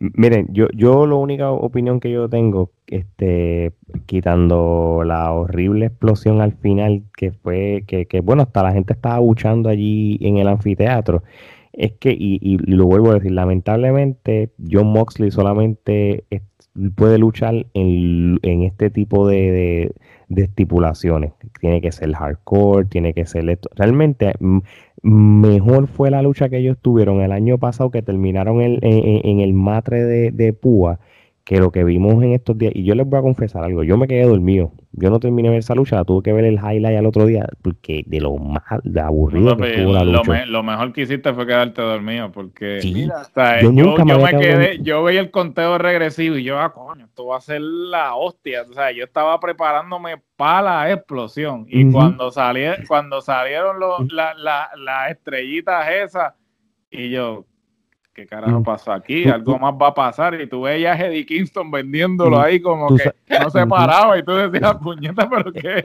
esto? tú sabes que es lo más cabrón, que la lucha, para mí, ante mis ojos, la lucha fue una porquería. Eh, pienso que la lucha completa fue una porquería. Estaban haciendo movidas muy sencillas, eh, tratando de sobrevender el tipo de lucha que estaban. Y entonces, si tienes el ring con tanta mierda, ¿cómo puñetas se salen tan fácil y tan fácil entran? Eh, no se supone que pasen un poquito más de trabajo para entrar y salir del ring y los cabrones salían y entraban al ring como si se estuvieran bajando de una motora. Y el árbitro mamado también con, y el, y el árbitro con traje puesto, ¿qué es eso? Ni que, ni que ser un árbitro de lucha explosiva, tú estás ahí en camisa. Yo pensé que era una, yo pensé que era una lucha de ácido y esa y, no, de tenía que contratar un árabe con él tenía que contratar un árabe con una bomba en el pecho ahí en la mitad. De... ahí la mitad del ring que fue, que joda, que fuera el árbitro y, ahí. Y realmente la la lucha fue malísima. Luego de que termina y yo veo que Eddie Kingston sale, yo dije, coño, por lo menos lo van a arreglar con Eddie Kingston. Y me estuvo cool que vendieran el factor que Eddie Kingston se va a salvar a su amigo para que no explote. Pero cuando Eddie Kingston lo arropa con su cuerpo y empieza a explotar, y los comentaristas dicen: Oh my gosh. Oye, pero. Eh, y escuchar a JR, y escuchar a JR. Eddie Kingston may be hurt, may be hurt. Bueno, y, milagro, porque JR se quedó sin voz en, en, el evento. Desde, JR, no sabe, JR no sabe qué carajo está haciendo, de verdad. Y, y, usted, y, ustedes me van a perdonar. Sea, Jim, Ross, Jim, Ross es Jim Ross y yo, o sea, es, es, Jim Ross. Pero Jim Ross debe estar en su casa ya. ¿sabes? Jim Ross no es ni la sombra de lo que era Jim Ross porque él no él no conoce el producto, o sea, y entonces se pasa, se pasa dando datos random, cosas que no tienen que ver absolutamente nada con la lucha y tú te quedas como que eh, eh, a veces Excalibur como que tiene que como que intervenir para rescatarlo. Y lo mismo le pasaba en New Japan, inclusive a él lo han destruido, o sea, en las redes sociales le han dicho, mira, llegar por lo menos familiarízate con los luchadores, eh, la, por lo menos la, la, la movida final pero él no, no sabe, no sabe qué carajo está haciendo. Es que él, todavía, él, tiene, él, él, tiene atorado en el, en el auricular a Vince McMahon. Sí, todavía. Y los otros días se lo vació, dijo no pronouns, no, eh, creo que fue en el mismo, sí, el mismo pay-per-view que diga ah, no pronouns, no pronouns, le dijo. Bueno, los otros días dijo eh, Kenny Omega el WWE Champion, imagínate. Sí, le dijo el WWE, ah, no te vayas lejos, pero, pero un huevo, bien feo con eso huevo asqueroso que yo vi en la narración lo vi de Excalibur. Le dijo a el number 10 del Dark Order, el nombre verdadero de él, Vance, eh, Vance, eh, qué sé que, eh, el apellido. Le dijo el nombre real de él. Este, que es verdad que el tipo lo tiene en sus redes sociales y todo, pero si están tratando de venderle la incógnita del personaje número 10, pero dijo eh, el Vance, que sé yo qué rayo, y después dijo, number 10 from the Dark Order y trató de arreglarlo. Oye, este. y, la pregunta del millón de dólares: ¿y, y, será que la pirotecnia no llegó? ¿O el, o el humo no llegó? Es que Porque faltó humo y pirotecnia. Eh, mira, yo, yo les voy a decir una cosa. Yo creo que ah, la era. La pirotecnia estaba mal puesta, porque la pirotecnia estaba toda en las esquinas de ring. Eh, tienes que poner pirotecnia en las esquinas de ring, pero para ese segmento, desde donde estaba la cámara, tenías que montar detrás, cuando el stage acaba y se une con el ring, tenía que haber alguien debajo del ring que saliera y montara los cohetes esos ahí. que entrara todo ese humo para dentro del ring y la gente por lo menos te tapara la pantalla la cantidad de humo que estaba saliendo. Eso fue Pero eso estuvo peor que cuando supuestamente electrocutaron en WCW a Abdullah de Butcher. No, no, eso estuvo peor que el fuego que, que le tiraron a Kane la primera vez que, lo trajeron a, a IWA, que, que, todo el mundo estaba esperando que Kane hiciera, ¿eh? y cuando hizo así, adiós, ¿qué pasó aquí? unos cuetitos, unos cuetitos. Es calcha, es calcha. Es calcha fue lo que salí de adiós, Kane, ¿qué pasó? No hay presupuesto. Tú sabes una cosa así, yo sé que estamos en una era de que, eh, que en la sociedad todo hay que, estar, hay que tener cuidado que nada pase mal o lo que tú dices, lo que tú haces a lo físico, pero sé lo que hubieran hecho. Hubieran hecho entonces una película, mano. Empezaban las luchas allí y se escondían y hacías el final estilo película afuera y entonces le metías efecto especial y vendías. de verdad, de verdad, hubiera Yo lo hubiera preferido así. ¿Tú sabes por qué? Porque si, si yo soy AEW, tú vas a coger de ejemplo lo que pasó en los 90, que lo hablamos, que han, has visto comparaciones, y tú lo vas a hacer o igual o mejor. Hubieras hecho, hubieras hecho una, un híbrido de realidad de eso. Empezabas en el ring ahí, se daban un par de pescosas, tenías par de explosión, salían, se iban por otro lado, encontraban un warehouse o, un, un backlot con el ring, con un montón de cosas, pasa eso y vendía. Y tú hacías una explosión de madre y que, que, se explotara el ring y eso y tú no ibas a saber del paradero de y que si lo hubieran hecho así película como tú dices le podían añadir más realismo a las cosas no, el, el, fuego se lo metían en y de verdad pasárselo por la cara aunque, y hacer los cortes para que pareciera que le estaba desgarrando el rostro una cosa y no y los tambuchos le faltaron los tambuchos de, de, de, metal para que el sonido el, el, fue como un piu en vez de ¡pum! Sí, no, no. Yo creo eso tenían que hacerlo un, eso lo tenían que hacer en un, eh, en un estudio cerrado. No, lo tenían que hacer derecho. es que ahí estoy, ahí no estoy con ustedes. Lo tenían que hacer como era. Lo tenían que explotarlo como era. Aunque, aunque, aunque, aunque alguien hubiera quedado jodido, tenían que pagar la demanda. ¿Por qué? Porque ellos estaban por primera vez tratando de hacer eso. Si no, no lo hagas. Exacto. Ah, si no va a hacer las cosas bien, no las haga. Sí, sí, eh, eh, Si no te puedes arropar con los cuatro pies de sábana, no te cortes las piernas. Simplemente arrópate hasta donde te llegue la sábana. Oye, y así mismo, oye, Omar, ¿y cuántas kenepas tú le das a, este, a esta lucha? Yo le doy una quenepa porque la actuación de Eddie Kingston estuvo violenta. Me encantó cuando, cuando los ruiditos salían y él, él se movía como Dios mío. Y después cuando los médicos llegaron, él compulsionaba y todo. Y decía, diablo, Eddie Kingston es, mi héroe. Él es el, él es el rey del camerino. Eh, Gerardo, ¿cuántas quenepas? ¿Qué te puedo decir?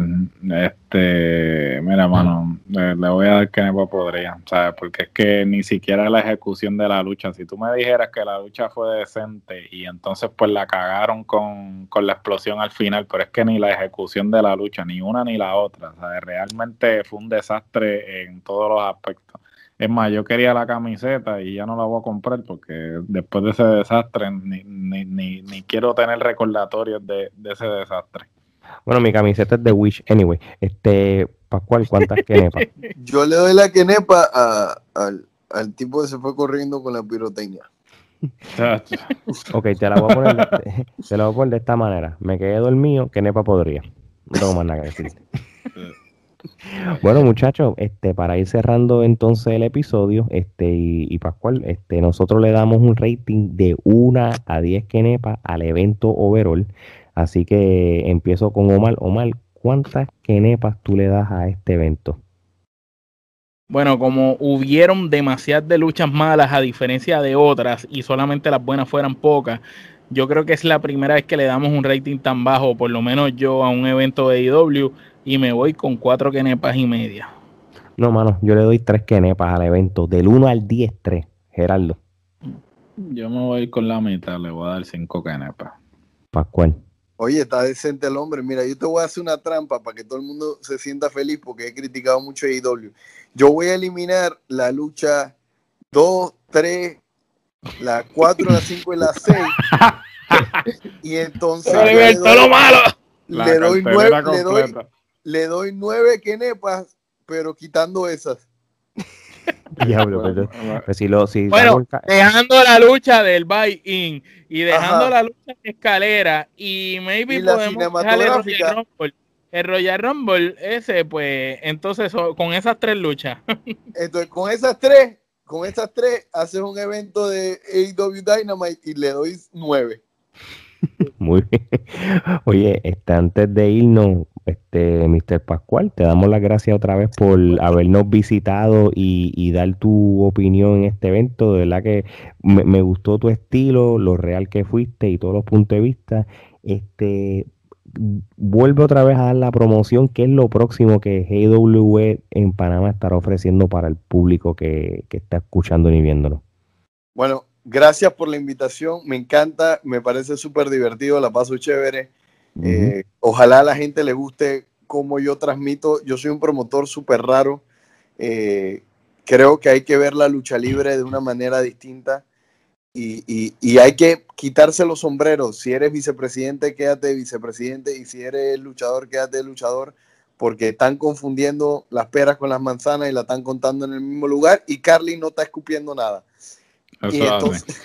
entonces, eh, ¿qué viene para GWE? Viene, eh, vienen los programas semanales con los muchachos de la Trifulca, disfrútenselo, tienen un toque especial, tienen un toque puertorriqueño. La gente que sabe, yo viví muchos años en Puerto Rico, amo esa isla, es una isla bendita que yo adoro un montón y estos muchachos están haciendo una cosa bien brutal eh, con la GWE y, le van a dar un comentario fresco y lleno de pasión lo van a ver todas las semanas a los muchachos de la Trifulca. En adición, el 20 de marzo, en 10 días. Bueno, no sé cuándo sale este programa, así que si es 10, 8, 7, 6, 5, falta poquito. Es lo importante es que falta poquito, te lo vas a poder disfrutar con todas las medidas de bioseguridad, con todas las medidas que tú necesitas tener para que tu familia y tú te sientan contentos. Hasta los luchadores tienen que usar mascarilla, así que no pueden venir con cuento de que hay el COVID.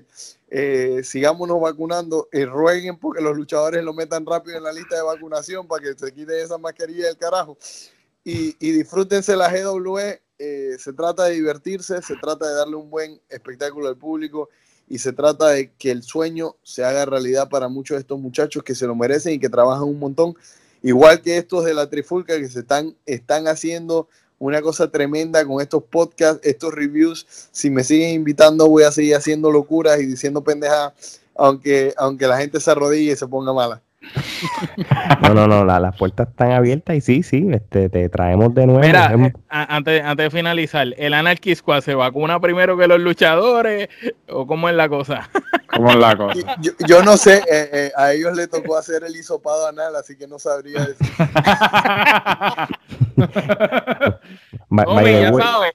Sí, sí, sí. Así que, bueno, pues nada. ¿Tú sabes que Tommy es el hombre más hisopado de Panamá? Y sopo por aquí, sopo por allá. Tommy, Tommy, Tommy será el, el, el manager allí de, la GWA y Anarchy Squad, pero mientras está con la trifulca, él trabaja para nosotros. Lo único que te voy a decir. Onda. Yo te digo algo, a él, a él, a él, yo me quedé preocupado porque, porque yo he notado que después de los hisopados, él, él le ha costado sentarse hace un par de semanas. Tommy, escucha. Este. Bueno, muchachos, con, con, eso dicho, esto es todo por hoy de parte de Mr. Pascual, Geraldo, Omar y Alex. Esto es hasta la próxima.